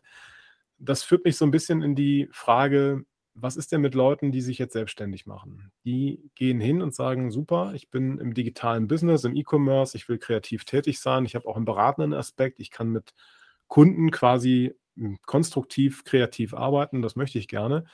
Und das in einem Bereich, den ich vielleicht sogar schon jahrelang im Angestelltenverhältnis beruflich ähm, erfolgreich gemacht habe. Jetzt möchte ich mich selber ein bisschen freier bewegen, mich selber mehr entwickeln und entfalten und vielleicht auch ein anderes Gehör bekommen, weil offensichtlich ist es ja so, dass man auf extern eingekaufte Berater dann doch etwas mehr hört als auf Mitarbeiter, die jeden Tag kommen. Ja. ja. Ähm, das ist so ein bisschen die, ja, muss man dazu sagen, das ist so ein bisschen die, die äh, Situation, die viele, die Gründen wahrscheinlich auch als, ähm, als Motivation nehmen. Ähm, es gibt ja viele große Agenturen auf dem Markt. Also das heißt, wenn ich aus einem festen Anstellungsverhältnis bei einem Industrieunternehmen zum Beispiel rausgehe, könnte ich ja zu einer großen Agentur gehen. Äh, da wäre ich ja genau in dem Bereich tätig, wo ich eigentlich hin möchte. Was macht Leute, was gibt denen die Motivation, eventuell diesen Schritt nicht zu wählen, sondern sich selbstständig zu machen. Also wirklich zu sagen, ich stelle mich ganz alleine hin, mache eine eigene Agentur auf oder bin Freelancer. Ähm, was ist aus deiner Sicht, was war dein Impuls damals? Was hat dich dazu betrieben, genau diesen Schritt zu wählen? Oh, ja, ich wollte gerade sagen, es gibt da erstens viele Einstiege äh, und meistens weiß man gar nicht, was man da eigentlich sich so äh, mit einkauft. Und ähm, auf dem Weg äh, des Unternehmertums stellt sich heraus, ob man eben halt in erster Linie Unternehmer sein möchte oder ob man eigentlich das, was man besonders gut konnte, eigentlich nur alleine machen möchte. Also bei mir ist es halt genau der Grund, warum ich eben nach 17 Jahren äh, mich wieder auf eigene Beine gestellt habe. Bei mir war es damals ganz einfach. Ich habe, äh, aber es passt ganz gut, glaube ich, auch zu deiner Einleitung. Äh, ich habe ja, wie gesagt, dann 13 Jahre in der Papierindustrie gearbeitet und ich bin nun mal jemand, der sich extrem committet, der also wirklich sagt, okay, das ist jetzt hier der Laden, hier gebe ich alles für. Das hat sich über die Zeit auch mal ein bisschen geändert. Äh, ich finde, man muss nicht immer die Fahne für andere durchs Dorf tragen. Man kann die auch mal durchaus gerne auch für sich durchs Dorf tragen.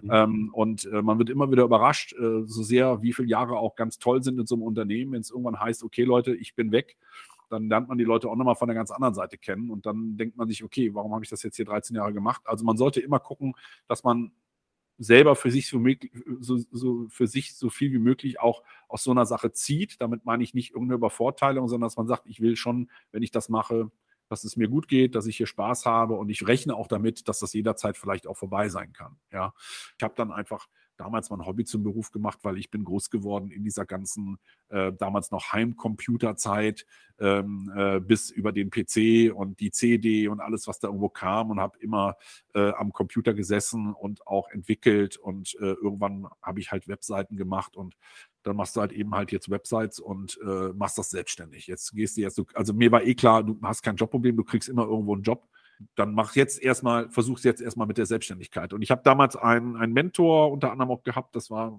mein damaliger Schwiegervater in Spee und der hat mir damals das Stammkapital für eine GmbH geliehen. Ich habe es erarbeitet, ich habe so lange quasi äh, das nebenbei gemacht, bis ich das Geld zusammen hatte und bin dann, habe dann die, die Agentur übernommen und bin geschäftsführender Gesellschafter geworden und dann fing das ganze Thema eigentlich an, was ich eigentlich gemacht habe, um eben selber diese Sachen dann machen zu können und dann geht das ganz schnell, dass man äh, nicht so genau weiß, also ich wusste nicht so genau, was habe ich eigentlich die nächsten Jahre vor. Ich hatte Spaß am Unternehmertum, aber wenn man alleine ist, ist man sehr, sehr, sehr schnell auch überfordert. Jeder, jedes Schriftstück, jeder Brief, jedes To-Do hängt an einem selber. Also fängt man irgendwann an, sich mit Personal zu beschäftigen.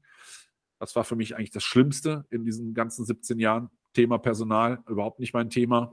Hm. Äh, das äh, bin ich froh, dass ich damit überhaupt gar nichts mehr zu tun habe.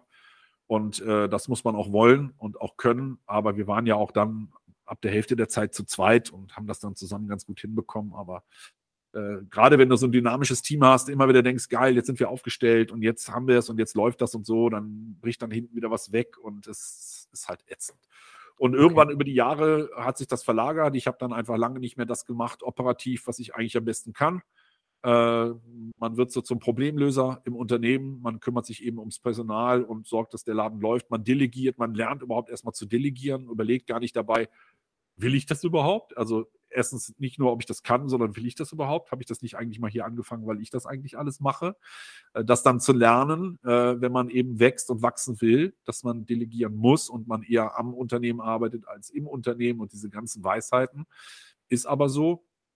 Und über diese Zeit von 17 Jahren habe ich dann irgendwann einen Punkt erreicht, um, wie gesagt, es abzukürzen, um zu sagen, auf gar keinen Fall mehr, einen Tag mehr auf keinen mhm. Fall mehr einen Tag mehr und habe für mich dann entschieden, ich muss das alleine machen. Und äh, ich bin halt als Agentur, und ich, so, ich spreche jetzt von mir nur, äh, aber das betrifft alle Agenturen, umsatzgetrieben. Und das ist der größte Unterschied, dass du Kosten hast, die du decken musst und somit auch vieles machst oder dich erstmal immer schnell freust, geil, neuer Auftrag. Mhm. Und dann merkst du auf einmal nach drei Wochen, boah, geht der Kunde mir auf den Keks, ne? Aber ich brauche ja das Geld. Oder das entsteht aus deinem Stammkundenteil, wofür du vielleicht Websites entwickelt hast, jetzt machst du SEO, jetzt wollen die alle SEO. Du kannst also nicht sagen, oh Gott, am liebsten würde ich den rausschmeißen, ja, aber kannst ja nicht deinen, deinen Kunden rausschmeißen und so weiter, den du halt ja, für andere warum? Sachen warum? Ja? Also Ne? Die, Geschichte, die Geschichte hat ja einen Hintergrund. Du hast ja mit einem Kunden wahrscheinlich zu tun gehabt, den du eventuell gar nicht selber akquiriert hast und mit dem du auch selber so gar nicht ins Business gekommen wärst, schätze ich mal. Ne? Ja, das, die Zusammenarbeit kann ja in dem einen Sektor sehr gut laufen aber das Verständnis dann eben für SEO und dann geht es dann natürlich um Preislandschaften und so. Also ich will einfach Folgendes sagen, es gibt aber genau die Leute, die genau darauf Bock haben. Es mhm. gibt genau die Leute, die sagen, ey, Personal, gib her. Ich, ich liebe das, äh, bei den Leuten das Potenzial äh, auszureizen. Äh, Arschlochkunde, her damit, ne? finde ich super. Ich nicht. Also ich brauche arschlochfreie Zone. Ich sage das auch immer so deutsch, äh, so deutlich. Äh, brauche ich auf gar keinen Fall. Man kann immer anständig miteinander reden und man kann Dinge auch ganz sachlich und fachlich lösen. Man muss nicht irgendwie äh, doof werden. Ja? Und äh, kann ich auch nicht. Ich bin hochsensibel, HSP, hochsensible Person äh, und äh, bin deshalb eben halt auch harmoniebedürftig und bin aber auch jemand, der massiv äh, dienstleistungsbereit ist und sich teilweise auch wirklich aufopfert und selber einen hohen eigenen Anspruch hat.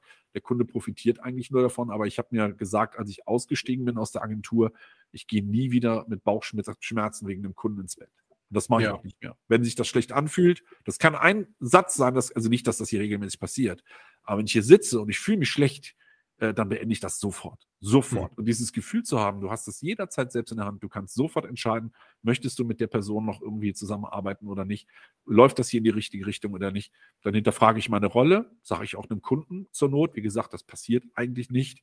Äh, aber man kann den Leuten nur vom Kopf gucken. Das heißt, ich finde es ganz wichtig, auch in der Anbahnung, wie fühlt sich das Ganze an? Wie komme ich mit der Person zurecht, die gerade mit mir spricht? Was halte ich von dem Projekt? Ist das Verständnis für Budget und für Aufwand und für Zeit und so weiter vorhanden? Stimmen die Voraussetzungen, dann kann man da einen Schritt weitergehen. Ne? Aber wenn sich das schon schlecht anfühlt, dann lasse ich das meistens von vornherein einfach. Und diese Freiheit ist mir eben besonders wichtig. Und als Agentur äh, hast du einfach einen Kostenapparat, wo du sehr umsatzgetrieben bist. Und da muss man dann immer fragen, was biete ich eigentlich an? Kann ich auch die Qualität kann ich das hochhalten, dass ich auch sage, ich arbeite auf einem Niveau, wo ich auch die passenden Kunde, Kunden haben muss, die das Niveau auch wollen und das Geld dafür bezahlen? oder nehme ich alles quer durch die Landschaft und habe dann aber eben halt Kunden, die, wo meine Expertise auch völlig viel zu viel ist eigentlich für denjenigen, mhm. wo andere Sachen viel, viel besser zusammenpassen. Und deshalb habe ich heute äh, eben auch das Bedürfnis oder die, das Glück, äh, Unternehmen dabei helfen zu können, richtige Partner und die richtigen Agenturen zu finden. Und mhm. das hat mit vielen Kriterien zu tun, weil das auch mit der Reife der jeweiligen Agentur zu tun hat. Und das muss ich auch, wenn ich mich selbstständig mache, immer berücksichtigen, dass ich ehrlich auch zu mir selber bin und weiß, wie weit bin ich so in meiner Entwicklung. Und der Kunde, den ich dann da bekommen kann, passt der zu mir? Kann ich dem wirklich schon weiterhelfen? Oder was ich eben schon mal erwähnt habe, ist das Testing am Kunden. Dass ich sage, ja, ich mache das mal und dann gucke ich mal, wie das läuft. Ne? Und äh, da mache ich dann alles selber. Der Kunde kann nicht einschätzen, dass er gerade den, den, totalen Käse bekommt und viel Geld dafür bezahlt. Ähm, und äh, da ist es halt für Kunden, früher habe ich darüber gemeckert, weil ich sagte, ja, jetzt wollen sie, ne, jetzt nehmen sie Geld in die Hand, jetzt haben sie verstanden, dass sie Experten brauchen. Und dann landen sie irgendwie bei denen da, die eigentlich überhaupt nichts können. Der Kunde kann es nicht besser einschätzen. Und deshalb ist es wichtig, ihm dabei zu helfen und mit ganz einfachen Mitteln sich ein Gefühl geben zu lassen. So, weil man mhm. sagt, ja, wie erkenne ich den sage, lass dir doch mal ein Gefühl geben. Der erste Punkt ist nicht der Preis in so einem Bereich nach dem Preis zu gehen. Ist doch total fahrlässig. Wenn ich da jemanden nehme, der ultra günstig ist, der weiß ja von sich selber überhaupt nicht, was er eigentlich kann. Ja, äh, wichtiger äh, Hinweis für Einkäufer. Das ist sehr gut, dass du das sagst. Absolut. Ja, ja, und das ist ja. gerade in Konzernlandschaften normal, dass sie sagen, ja, der Einkauf meldet sich bei euch. Und dann sage ich, okay, gebe ich mal ein Angebot ab. Ja, wir haben da aber noch drei Anbieter, die sind günstiger. Und dann sage ich, ja, aber mit denen hat man es ja schon versucht. Ne? Also es, ist, es, es kann keine Preisfrage sein, es darf keine Preisfrage sein. Frage sein. Warum? Wenn ich das Gefühl bekomme, und da spielt Reputation eine Rolle, und auch wenn ich jemandem zuhöre, dass ich einfach weiß, habe ich das Gefühl, der weiß, wovon er redet, Fragen stellen und gute Antworten bekommen, Beispiele zu bekommen aus der Praxis, dass ich schnell weiß, okay, komm, der weiß, wovon er redet, der macht das und äh, ich google mal danach, oh, ne, Reputation sehe ich auch ein bisschen was. Es gibt schon Kriterien, wo ich mir ein Bild drüber machen kann, ob ich da vielleicht richtig bin. Und dann kommt aber auch noch die Größe. Ähm, ich habe auch schon Kunden gehabt, wo wir als Agentur Aufträge temporär verloren hatten, wo sie zu einer Riesenagentur gegangen sind, wo, wo, sie wirklich viereckig Geld bezahlt haben. Und das Ergebnis war wirklich absoluter Schrott, weil dieser Kunde für die Agentur gar nicht attraktiv war. Da sitzt dann jemand und dann macht es dann irgendein Junior überhaupt nicht. Aber die Agentur zu groß. Juniors, ja. Sondern die Agentur passt nicht, weil die sagen, wir haben eigentlich Riesenkonzerne als Kunden und dieser Kunde, ja klar, nehmen wir den mit und der bezahlt auch genauso viel wie andere, aber um den kümmern wir uns gar nicht so intensiv wie um andere Kunden. Also es ist wichtig, dass das passt, dass eine Agentur sagt, du bist für uns echt ein super attraktiver Kunde und bringst uns weiter und wir reißen uns hier echt den Hintern auf. Äh, aber wir müssen auch entsprechend bezahlt werden, damit wir das eben halt auch machen können und wirtschaftlich gesund arbeiten. Und der Kunde muss wissen, okay, wenn ihr das macht, glaube ich, bemüht ihr euch sehr und ich bekomme das, was ich eben brauche. Und äh, mhm. das ist eine schwierige Geschichte, äh, das auszuloten. Ja? Und viele zahlen eben zweimal oder dreimal äh, und äh, kommen dann oft schon mal zu jemandem an, zu anderen Agenturen und sagen, ja, ich habe jetzt aber schon drei Agenturen bezahlt, jetzt darf es nicht mehr so teuer werden. Und dann muss man sagen, ja, das, das tut mir leid, aber das ist nicht meine Schuld. Und ich sage nur, bei mir verbrennen Sie kein Geld. Das ist der einzige USP, den ich irgendwo sage, weil ich sage, alles, was wir machen, hat Sinn, ist notwendig und es wird kein Geld verbrannt. Ja, dass man mhm. sagt, so, wofür habe ich das eigentlich bezahlt? Ja, also das mhm. ist halt schon schon sehr wichtig. Und meistens ist dieser Aspekt beim Kunden viel effizienter und er löst viel mehr Vertrauen aus, zu sagen, ich verbrenne dein Geld nicht und äh, äh, ich, ähm, äh, wie gesagt, mit mir kaufst du die Risiko eigentlich weg, weil ich dir dabei helfe, nicht auf die Schnauze zu fallen. Und das ist für mhm. viele am Ende viel attraktiver, als ob das jetzt mal ganz im Ernst 80, Stunden, 80 Euro die Stunde kostet oder 160 Euro die Stunde oder 200 Euro die Stunde. Das ist doch ab einem gewissen Punkt wirklich völlig egal. Der, der mit 50 äh, oder 60 Euro ankommt, der braucht dafür drei Wochen. Und der, der 200 nimmt, der hat das in einer halben Stunde erledigt. Das ist halt, ne, das ist halt der Punkt, diese Erfahrung, die eben dabei ist, auch dem Kunden vor vielen Dingen zu bewahren. Eigentlich bezahlt er dich dafür, dass du ihn vor vielen Dingen bewahrst, die er, mhm. die er eben nicht falsch machen möchte. Und das braucht einfach eine gewisse Erfahrung und, und, und Expertise. Also, aber also, wenn man gründet. Sind wir wieder beim Beispiel von IBM, ne? Von eben, ja. ja. genau.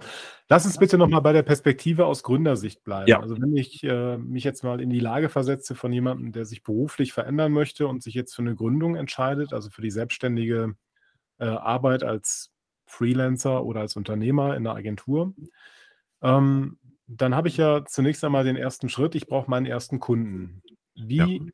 Wie geht man da eigentlich vor, wenn man seine Agentur gerade gegründet hat? Wie kriegt man seine ersten Kunden zusammen? Hast du da einen Tipp?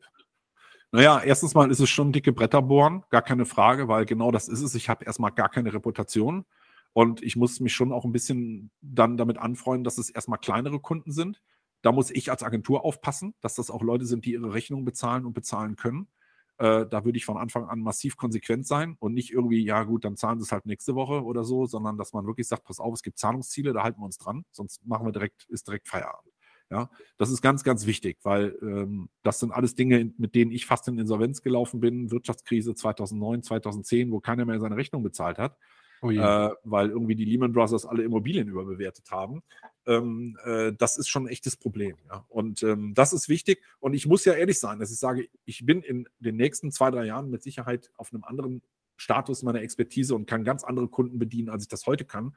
Und ich will ja auch als Agentur, als Selbstständiger diesen Weg auch relativ entspannt beschreiten und nicht direkt von vornherein nur unter Druck stehen und gar nicht wissen, wie ich das überhaupt alles mache, weil ich noch gar nicht so viel Ahnung davon habe. Ja? Jetzt haben wir über die ähm, Qualität der Kunden gesprochen, aber die Frage war ja, wie komme ich an neue Kunden? Also hast du da vielleicht. Genau, das meine ich, aber erstmal muss natürlich das Ziel sein, auch vielleicht erstmal kleinere Kunden zu nehmen, damit man überhaupt Kunden bekommt und damit mhm. Multiplik Multiplikatoren entwickelt, die dann auch mhm. positiv im besten Fall über einen berichten, die am besten Google-Rezensionen hinterlassen. Also der Schwerpunkt muss auch darauf liegen, Zufriedenheit zu erzeugen. Denn mit Google-Rezensionen, die sind äh, wichtig, mit denen kann ich über die Zeit, wenn man das nachhält, wenn man sagt, Mensch, wenn du mit uns zufrieden bist, bewerte uns bitte, dann ist das eine wichtige Reputation, die ich schon mal mitbringe. Weil wenn ich heute mir so eine, so eine Sache durchlese, äh, dann weiß ich, okay, ich kenne die vielleicht nicht, die machen das auch noch nicht so lange, aber der Kunde, die Kunden scheinen zufrieden zu sein. Ja, dann gucke ich mir vielleicht die Kunden mal an, kann ich mich mit denen vergleichen und so weiter. Dann ist Networking natürlich ein unfassbar wichtiges Mittel, gerade am Anfang, aber auch grundsätzlich. Äh, gerade für Startups wird extrem viel geboten. Es gibt viele Startup-Events, Startup-Networks. Ähm, ich selber bin ja seit äh, fast zehn Jahren im, im Web de Cologne aktiv, eines der größten deutschen äh, unternehmerischen äh, Netzwerke in der Digitalwirtschaft. Wir haben eigene Startup-Events jede Woche. Wir bringen Startups und Mittelstand zusammen. Äh, das gibt es mit Sicherheit in vielen Ballungsräumen und Bereichen, also Networking definitiv ganz wichtig und eben halt auch äh, anfangen, sich eben auch Reputationen ähm, aufzubauen, wegen Empfehlungsmarketing. Das heißt, die meisten Kunden wollen heute oder potenziellen Kunden wollen nicht unbedingt immer selber auf die Suche gehen. Die sind dankbar, wenn sie von einem befreundeten Kunden oder Freund eine echte Empfehlung kriegen und sagen, ey, ruf die mal an, die sind echt super dann weiß man schon, ah, wunderbar, dann weiß ich schon, ich habe zumindest schon mal welche, die nicht ganz irgendwie aus der Luft gegriffen sind. Also damit solche Dinge eben, Dinge eben halt auch weiter entsprechend äh, entstehen, auf Fachkonferenzen unterwegs sein, also auch in seiner Bubble. Das heißt, ähm, dass man sagt, okay, Events, Barcamps, Fachkonferenzen, da wo eben auch die Leute rumlaufen, die das gleiche machen wie ich, Austausch machen, äh, auch Partnerschaften bilden, ja, auch diese Experten, von denen wir immer gesprochen haben, wo ich sage, ja, meine Kunden wollen oft aber auch dies und jenes, aber meine Spezialisierung ist das, dass man Leute hat, wo man weiß, da rufe ich dich vielleicht mal an, wenn ich dann einen Kunden habe, so entstehen wieder auch Kanäle in die andere Richtung, das heißt, auch dort wird man vielleicht mal mit einbezogen. Und was ich wichtig finde, ist so aus der zweiten, dritten, sich so die Plätze in der zweiten oder dritten Reihe zu erarbeiten. Denn je nachdem, auf was man spezialisiert ist, bei mir war es damals eben halt Webentwicklung und dann irgendwann das SEO und das Online-Marketing. Bin ich mit großen Werbeagenturen, damals auch klassische Werbeagenturen, die das selber nicht abgedeckt haben, die haben dann so Leute wie mich mit einbezogen. Und so bin ich an große Kunden gekommen. Das heißt, ich habe erst lange in der zweiten und dritten Reihe agiert, war mir völlig egal. Ne? Man ist ja teilweise mit den Visitenkarten der Agentur, haben sie einem extra Visitenkarten gemacht, damit das für den Kunden alles eine Soße ist. Und ich habe halt den ganzen Internetteil irgendwie übernommen und durfte somit für tolle Projekte, große Brands arbeiten, wo man mich mit meiner Agentur oder mit meinem Namen gar nicht so kannte im Vordergrund, aber ich konnte in so eine Sache dann auch hineinwachsen. Und man mhm. kriegt dann auch das Selbstvertrauen zu sagen, ey, ich kann auch ich merke gerade, egal wie groß die Brand ist, die haben alle die gleichen Probleme. Ja? Und ich bin immer der mit der meisten Ahnung am Tisch. Und das sollte man auch irgendwann verstehen. Aber sich immer selbst auch einschätzen und sagen, okay, das ist vielleicht eine Nummer zu groß, wenn ich das Gefühl habe, ich kann dem Kunden nicht helfen, empfehle ich ihm vielleicht sogar eine andere Agentur, die mich aber dann auch nicht außen vor lässt, sondern eben vielleicht mit einbindet in das Projekt. Also es gibt viele Möglichkeiten, da was äh, aufzubauen. Auf jeden Fall immer gucken, dass man seine Reputation aufbaut, dass man auch im Social-Bereich äh, früh anfängt, aktiv zu werden. Newsletter zum Beispiel aufbaut und eben sich so ein bisschen auch zur Marke versucht, über Jahre natürlich auch zu entwickeln. Mhm. Aber ich finde wichtig, dass man auch seine Zielgruppe kennt und der erste Eindruck zählt auch. Also ich finde es ganz wichtig, auch Vertrauen zu erwecken, zu gucken, dass man wirklich sauber daherkommt, dass die Webseite auch echt wie geleckt ist, Vertrauens. Also man darf nicht den Eindruck erwecken, dass man so ein bisschen schrottig unterwegs ist. Das Außen, die Außendarstellung muss top sein. Finde ich ganz, ganz wichtig am Anfang. Als Marketingagentur mit Sicherheit. Also ich ähm, ja.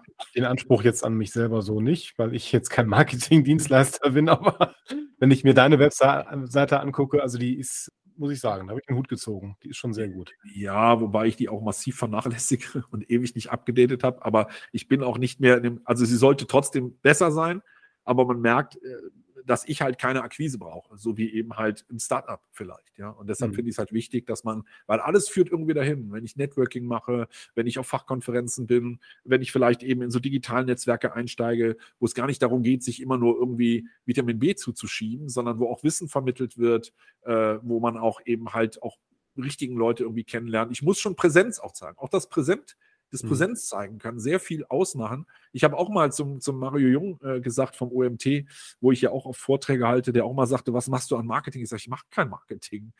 Und da sagt er, na klar machst du Marketing. Ich sage, was denn? Ja, du bist immer präsent. Du bist auf allen möglichen Konferenzen, du moderierst, du bist Speaker, du machst Seminare. Für mich wieder der erste Gedanke, ja, das ist halt mein Job.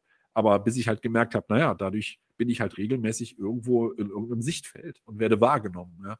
Wie man das macht, egal, aber ich glaube, man muss schon rege sein, aber wenn es um die Kunden geht, die dann wirklich kommen, auch direkt von vornherein eine gewisse Konsequenz walten lassen und sagen, es Man muss auch dazu sagen, wenn du nicht auf den Veranstaltungen gewesen wärst, wo wir uns kennengelernt haben, dann hätten ja. wir uns ja auch gar nicht kennengelernt. Ne? Genau. Also das wäre ja auch tatsächlich gar nicht passiert sonst. Ne? Genau. Also ja. das, äh, das ist ja auch ein Effekt. Also da glaube ich, das spielt auch eine große Rolle. Insofern kann ich das absolut nachvollziehen, was du gerade sagst. Ähm, absolut. Ich nehme das auch wahr. Das Netzwerken ist sehr, sehr wichtig. Aber das ist ja auch eine, eine langfristige Investition. Das heißt, der erste Kunde, der ähm, könnte ja zum Beispiel kommen durch, eine, durch einen Anruf, durch eine Kaltakquise. Eventuell habe ich den schon, bevor ich mich selbstständig mache und starte dann erst, wenn ich die ersten zwei, drei Kunden bearbeitet habe. Also das ist ja auch eine Strategie. Aber gut, okay, dann haben wir schon mal eine sehr, sehr praxisnahe Empfehlung, wie man sich im Marketing als Agentur aufstellen kann, indem man einfach Sichtbarkeit für die Person generiert. Ne?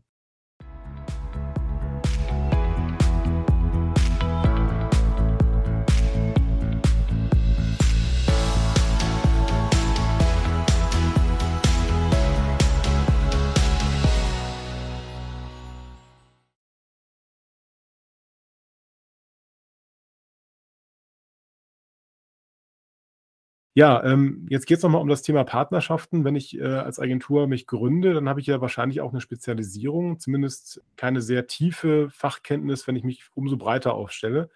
Weil das bleibt ja dann, wenn ich alleine arbeite oder mit zu zweit gründe, dann bleibt das ja in der Regel irgendwie, irgendwas bleibt auf der Strecke. Und dann bin ich auf Partner angewiesen. Du hast ja gerade gesagt, du machst das auch.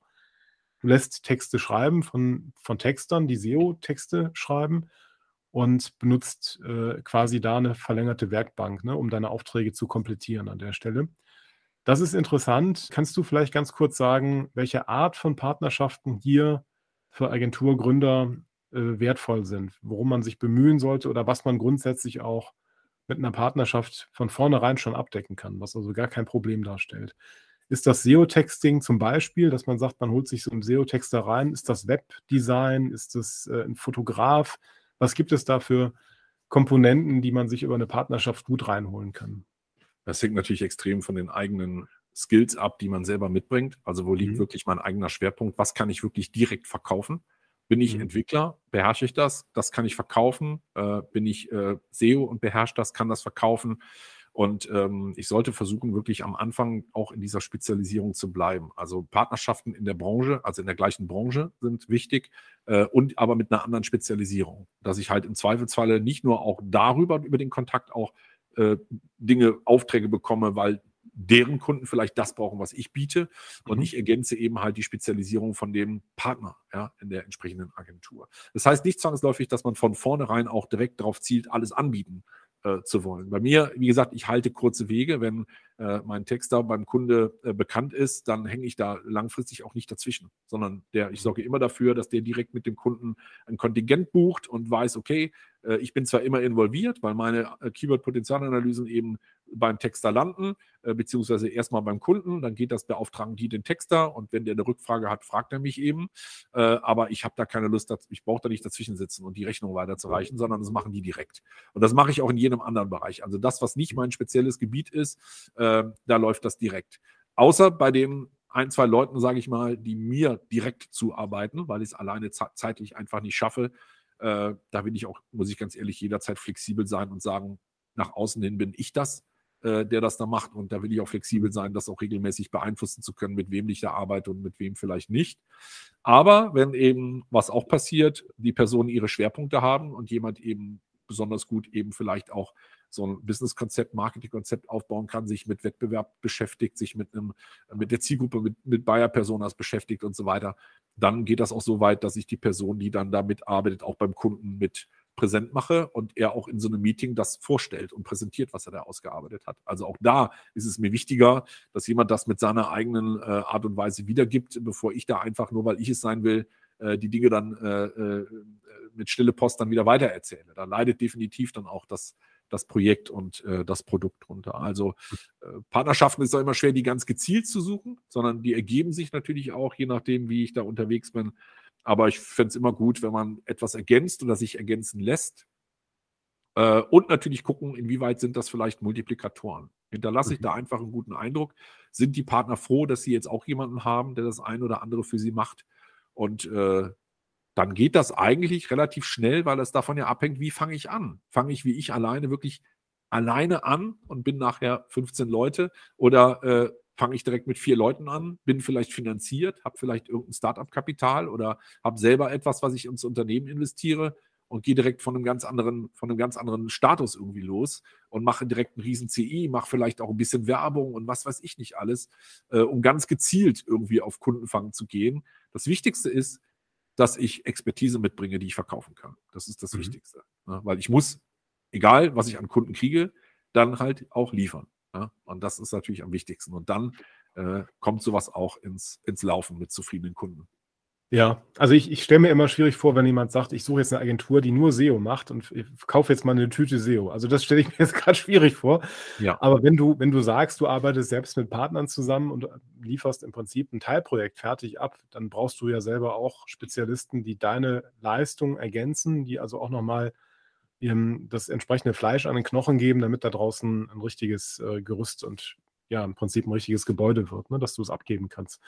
Ja, es also hängt davon ab, wie der Kunde selber aufgestellt ist, ne? was er selber an Fachpersonal hat und was nicht. Manche haben gar nichts, manche sagen aber, bei uns läuft alles selber. Wir brauchen nur für SEO eine zusätzliche Beratung und bei anderen ist es eben, ich brauche auch einen Text und äh, kennst du jemanden, der irgendwie da und da programmieren kann und so. Es ist ganz, ganz unterschiedlich. Ja. ja. Also das finde ich jetzt sehr, sehr spannend. Wir müssen, wir, wir kommen jetzt auch dem Schluss äh, ja. unseres Talks entgegen. Äh, wir müssen vielleicht noch einen Punkt aufgreifen, den haben wir am Anfang schon angeschnitten. Und zwar geht es um das Thema äh, Selbstständigkeit und das Fehlen eines Arbeits Arbeitszeugnisses. Ne? Also wer selbstständig arbeitet, hat am Ende nach mehreren Jahren selbstständiger Tätigkeit in der Regel kein Arbeitgeberzeugnis. Das heißt, da ist ja quasi eine Beweislücke im Lebenslauf und wer dann wieder wechseln möchte, irgendwo hin, dem fehlt dann das entsprechende Papier. Gibt es da eine Lösung? Und ähm, die Idee an der Stelle wäre hier ein Zertifikat zur Feststellung der fachlichen Qualifikation. Dazu ein Hinweis.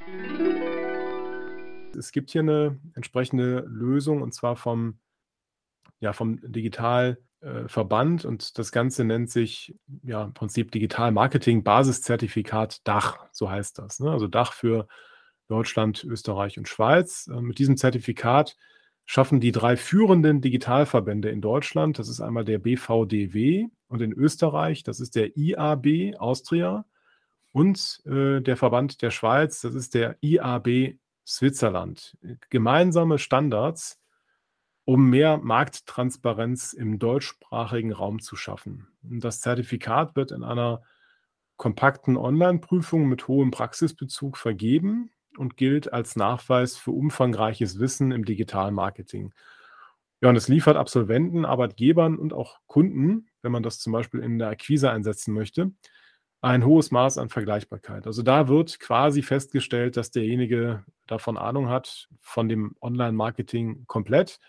Es ist jetzt keine Spezialisierung, sondern es ist eine, ein Basiszertifikat. Das heißt, es ist eine sehr, sehr breite Wissensabfrage aus dem Bereich Online-Marketing und es ist eben auch ein Akquiseinstrument. Es unterstützt die eigene, ja, die eigene Werbewirksamkeit, dass man eben an der Stelle wirklich kompetent ist.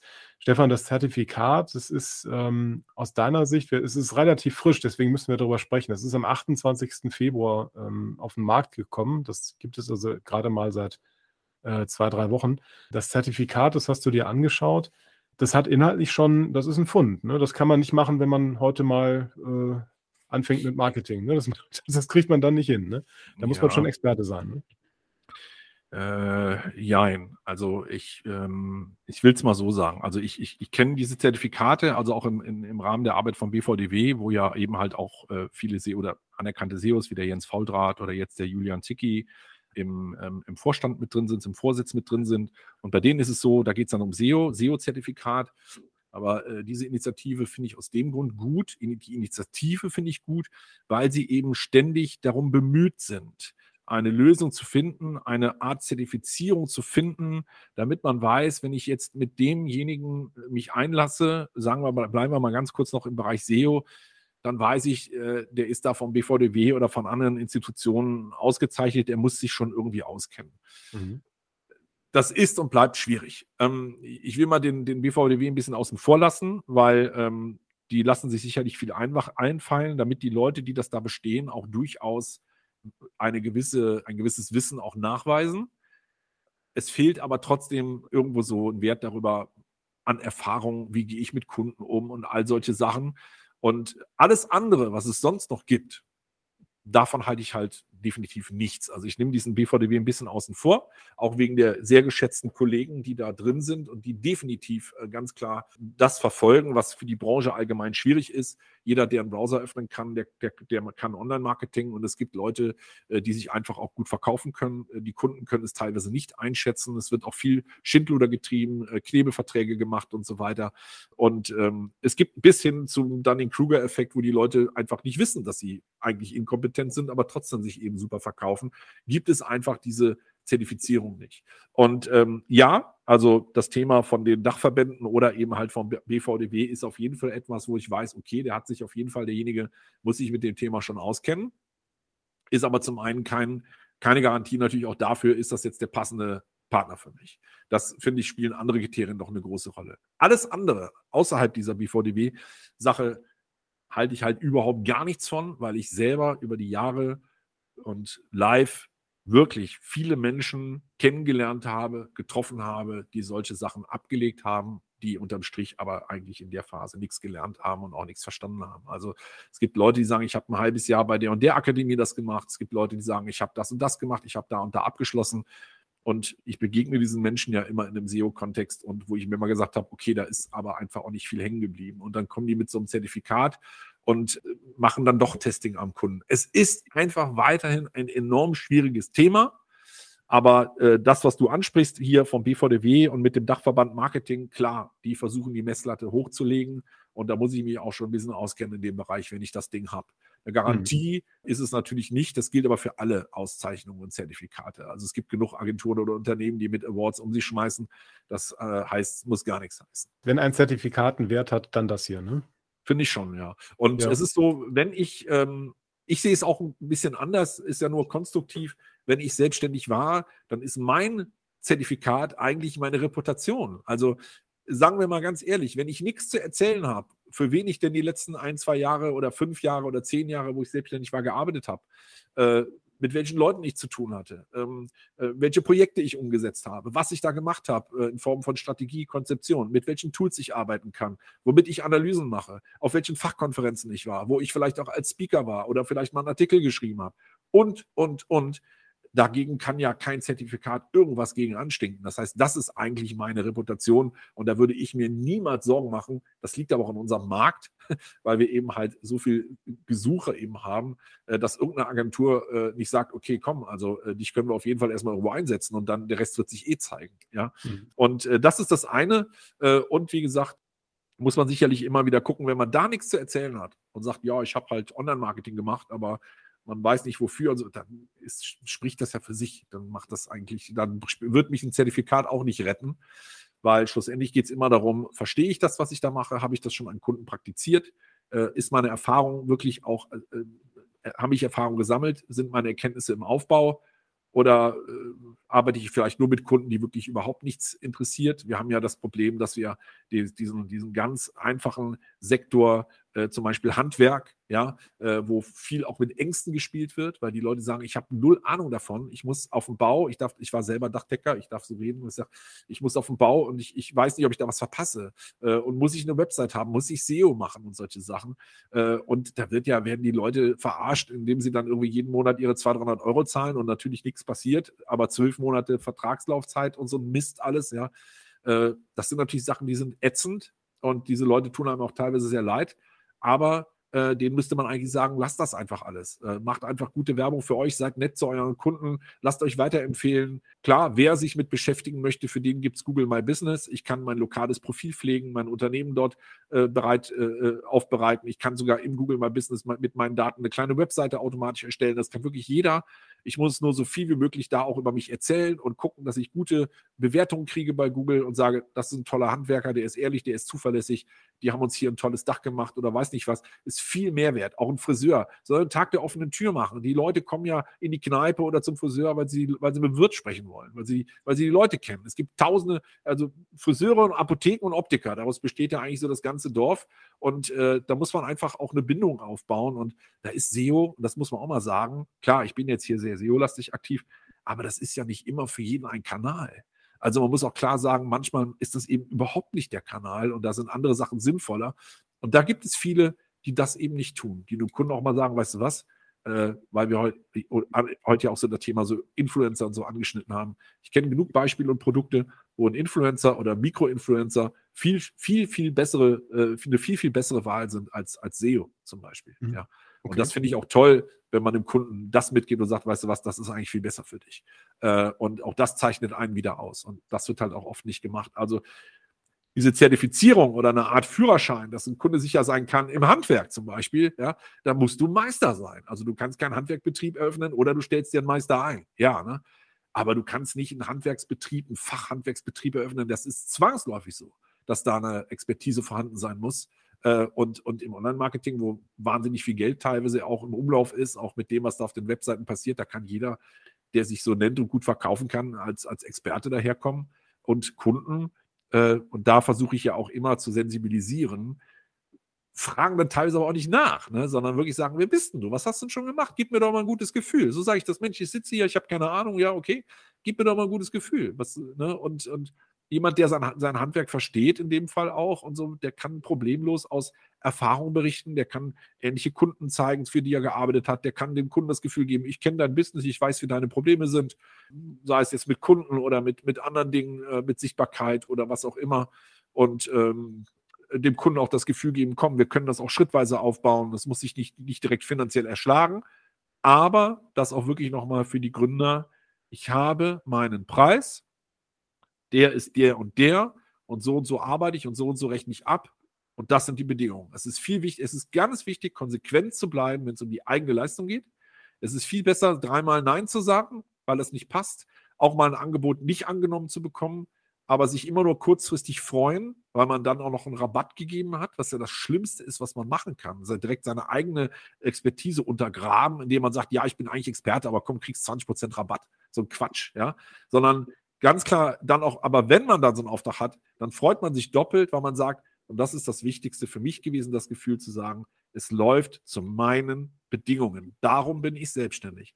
Ich bin der Experte und ich sage, das kostet es und dann kümmern wir uns absolut gewissenhaft mit jeglicher Energie um deine Leistung und brauchen dich als Kunde auch damit mit deiner Fachkompetenz. Und es darf nicht sein, dass ich mich prostituiere oder von einem Kunden, weil er der Kunde ist, aber keine Ahnung hat, äh, in meiner Expertise irgendwie beschneiden lasse oder auch mich rechtfertigen muss, ja, mich pitchen muss, ja. Äh, das muss immer langfristig, das, deshalb sagte ich, dicke, Bett, dicke Bretter bohren, das geht halt nicht von heute auf morgen, aber das muss das Ziel sein, dass der Kunde wegen meiner Expertise kommt und weil er gerne meine Dienstleistung möchte und nicht, weil er sagt, du bist der günstigste oder eigentlich kann ich das alles selber, ich habe nur keine Zeit, ja. Also mhm. in so eine Rolle will ich halt nicht mehr reinkommen.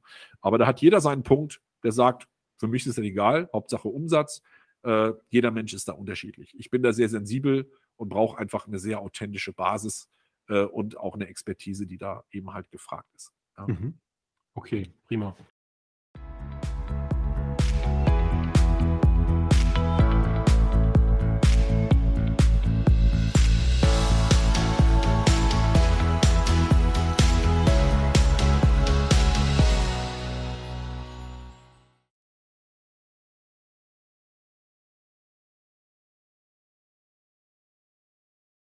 Stefan, ich habe zum Abschluss noch äh, ein paar persönliche Fragen an dich. Ist das ja. in Ordnung? Okay, ja, super. Kannst du kurz sagen, wie hat sich Corona auf dein Geschäft ausgewirkt? Ja, exponentiell, also extrem positiv. Okay, weil der Digitalisierungstrend einfach angezogen hat, ja? Ja, und weil natürlich gerade im SEO-Bereich eine, eine sehr, sehr stark große Nachfrage war, weil man eben sehr viel eine große Verlagerung in den Online-Bereich hat und somit auch hm. interessiert ist an mehr Sichtbarkeit. Ja. Und ja. Ähm, klar, die Kanäle auch anders angesteuert werden als das, was man bisher vielleicht irgendwie hatte. Vieles wird vom direkten äh, Face-to-Face-Geschäft verlagert auf Online und so weiter und so fort. Also ja. das ist absolut äh, schon brutal. Ja, Spürbar gewesen, ja. Okay. Ja, ja, ja, ja, genau. Wie planst du deinen Tag, wo wir über Planung sprechen? Wie planst du deinen Tag? Hast du eine To-Do-Liste? Hast du ein Bullet-Journal oder ein digitales Backlog? Ja, arbeite stark mit dem Kalender, einfach mit dem Google-Kalender. Da lege ich mir den Tag so ein bisschen zurecht. Ich habe allerdings in der Woche schon viele feste Touchpoints. Also ich habe drei Seminartermine, die ich gebe. Ich habe sogenannte Weeklies, drei Stück, also immer wöchentliche Abstimmungen mit Kunden. Sind auch schon drei fest, drei Seminare fest, drei Weeklies fest. Das heißt, die, die, die ähm, Lücken dazwischen sind nicht mehr so groß und ich muss ja irgendwie auch noch produktiv und operativ arbeiten. Mhm. Äh, das heißt, äh, das Grundgerüst steht eigentlich und ergänzend ähm, im, im, in der, im, im, Abarbeiten oder so natürlich Projektmanagement. Da arbeite ich mit Asana. Äh, wo ich eben die Aufgaben drin erstelle, sowohl mir als auch Kolleginnen und Kollegen zuweise, auch dem Kunden da drin einbinde es sei denn, der Kunde hat ein eigenes Projektmanagement, wie jetzt ein Jira oder ein Confluence-Wiki, dann bin ich halt da drin. Also es wird immer irgendwo äh, Projektmanagement basiert äh, agiert, sozusagen. Mhm. Okay. Ähm, welche drei Bücher haben dich am meisten beeinflusst? Also was für mich ein, ein, ein absolut super Buch war, weil es auch meiner Mentalität schlussendlich entspricht, ist von Günther Faltin, also Kopf schlägt Kapital. Das ist etwas, was ich eigentlich nur empfehlen kann, ist auch sehr bekannt. Da geht es einfach so um die andere Art, äh, Unternehmen zu gründen. Also da geht es eigentlich schon äh, wirklich damit, auch sich mit dem Gedanken auseinanderzusetzen, möchte ich Unternehmer sein. Wir haben wunderbare Kolleginnen und Kollegen in der Branche, mit Sebastian Erlhofer und so weiter, die riesige Agenturen aufbauen mit Mindshape, mit einer wahnsinnigen Zufriedenheit in den Mitarbeitern, die unwahrscheinlich skalieren, aber dabei wahnsinnig äh, entspannt und ausgeglichen wirken. Man muss einfach ein Typ dafür sein und sagen, habe ich Bock, ein Unternehmen zu entwickeln oder will ich eigentlich nur meine Arbeit aber alleine machen, damit mir keiner reinfingert. Äh, das findet man in dem Buch auch ganz gut heraus, äh, in welche Richtung man da vielleicht geht. Dann allgemeines Material zum Thema Selbstliebe, also ganz wichtiger Faktor, die Selbstliebe, sich selber wirklich auch lieben zu lernen. Den einen gelingt es früher, äh, anderen wie mir relativ spät. Aber das war mein Faktor, mein Schlüssel, auch einfach glücklicher zu werden, weil irgendwann war ich mir selber einfach so viel wert, dass ich gewisse Dinge einfach nicht mehr tue. So. Und mhm. das aus Überzeugung. Und das weckt auf einmal wieder Interesse, wenn man da konsequent ist. Das ist also ein sehr spannender Kreislauf, dass wenn man dieses, dieser Standardspruch, ja, mach nur das, was du liebst, das klingt immer ein bisschen blöd, aber es ist genau das, ganz spannend. Und äh, das dritte ist ein Buch, Cesare Giacobbe heißt das, ein Italiener, das heißt, äh, wie sie ihre Hirnwichserei abstellen und stattdessen das Leben genießen. Also das hat mir, das hat mir sehr geholfen. Ja, es ist wirklich ein tolles Buch, äh, was einfach irgendwie einen auch immer mal wieder so auf den Boden, äh, Boden äh, zurückholt, um zu wissen, macht ihr doch nicht echt immer über jeden Scheiß Gedanken. Und das kann man. Also äh, auch wenn man, wie gesagt, so sensibel ist und auch ein bisschen ängstlich von der Natur, wie es bei mir ist, äh, gibt es auch in der unternehmerischen äh, äh Entwicklung immer wieder die, gab es immer wieder Zeit, wo ich gesagt habe, jetzt dreh dich doch mal um und guck doch mal 15 Jahre zurück. Ist das jetzt einmal in die Hose gegangen? Also jetzt mach dir da nicht ins Hemd, sondern vertrau dir auch mal. Ja. Und deshalb sind so Themen wie Selbstliebe und diese Gedanken, die man sich eigentlich nicht machen soll die ganze Zeit, bevor überhaupt irgendwas passiert ist, das hat mich sehr äh, auch, äh, ja, hat mich sehr, sehr ruhig werden lassen auch und, und äh, zu einer gewissen Gelassenheit auch geführt. Oder auch die Seniorität, die man im Alter sowieso irgendwann bekommt, vielleicht ein bisschen noch gefördert. Also das war ja. sehr, sehr spannend, das Buch. Das ist das berühmte, das berühmte Kopfkino, was du beschreibst, ne? die ganzen. Negativszenarien, die man sich so ausmalt. Genau, die Szenarien. Ja, ja. ja ähm, welche Überzeugungen haben dich in deinem Leben am meisten nach vorne gebracht? Ja, schon eben halt irgendwo halt auch das Thema Selbstliebe, also von sich dann mhm. irgendwann auch einfach überzeugt zu sein, äh, weil man vieles einfach immer vor selbstverständlich sieht und sagt, ja, das mhm. ist doch alles ganz normal. Dann merkt man, nein, das ist nicht so ganz normal. Das ist vielleicht etwas mehr äh, als äh, andere geben und äh, erkennt das auch einfach an, dass deine Dienstleistung oder dein Wesen vielleicht etwas äh, ja, etwas mehr geben, nicht wertvoller sind als andere, aber äh, dass viele Dinge eben nicht normal sind. Und äh, damit verbunden eben halt auch so ein bisschen dieses sich vertrauen, äh, auch wenn man denkt, dass man irgendwie vielleicht anders ist, ist man auch, aber im Positiven. Das war so im Prinzip so Überzeugungen eigentlich für mich selber, die für mich wichtig waren. Selbstliebe und eben sein, sich selber halt einfach auch treu bleiben. Mhm. Und äh, auch das Ganze so ein bisschen auch mal ausprobieren. Auch wenn man irgendwie so, äh, ich bin ja vorgeprägt gewesen durch die Agenturzeit und hat man auch mehr Ängste so mit Umsatz und so und Kunden und ich brauche einen Auftrag und so sondern einfach auch mal einfach äh, konsequent sein und sagen, nein, mache ich nicht. Ja, das kostet so viel. Ja, ist hier, ist so. Ne? Mhm. Ist eben halt auch Expertise. Und irgendwann merkt man gut, da sagen drei Leute nein, aber wenn einer ja sagt, dann hat man wirklich einfach einen passenden Kunden und man hat auch eine Wirtschaftlichkeit, wo man sich auch mal freuen kann bei dem Ding. Und das fand ich halt ganz, ganz wichtig. Das hat bei mir viel verändert. Also faires Business, okay. Ja. Genau. Auf welches Gadget würdest du in Zukunft auf keinen Fall mehr verzichten? Ja, mein Selbstvertrauen, glaube ich. Also ich, ich, ich habe sonst keine Gadgets. Also ich bin null affin äh, oder geekig oder so, wo ich jetzt sagen würde, da gibt es was, das, da würde ich nicht drauf verzichten wollen. Ich kann im Prinzip auf alles verzichten, aber halt nicht mehr auf mein Selbstvertrauen, weil es mir fast 40 Jahre gefehlt hat in meinem Leben. Und das ist schon, schon auf Dauer ein bisschen anstrengend. Und äh, das gebe ich nicht mehr her. Ja, okay, dann ist das ein immaterielles Gadget, ne? Sozusagen, ja, ja genau. genau. Okay, was war in den letzten fünf Jahren deine lohnendste Investition? Ja, die Investition in mich selbst, definitiv. Also einfach auch wirklich den Fokus auf sich selber zu haben und äh, seinen Weg eben halt auch gehen zu wollen, ohne Ängste und ohne Dinge, die man vielleicht denkt, die vielleicht nicht so richtig sind. Mhm. Es ist keiner da, der einem sagt, ist das jetzt richtig oder falsch, was du machst? Den habe ich lange mhm. gesucht, gibt es nicht. Man muss halt einfach machen und sich selber treu bleiben. Das war eine wichtige Investition.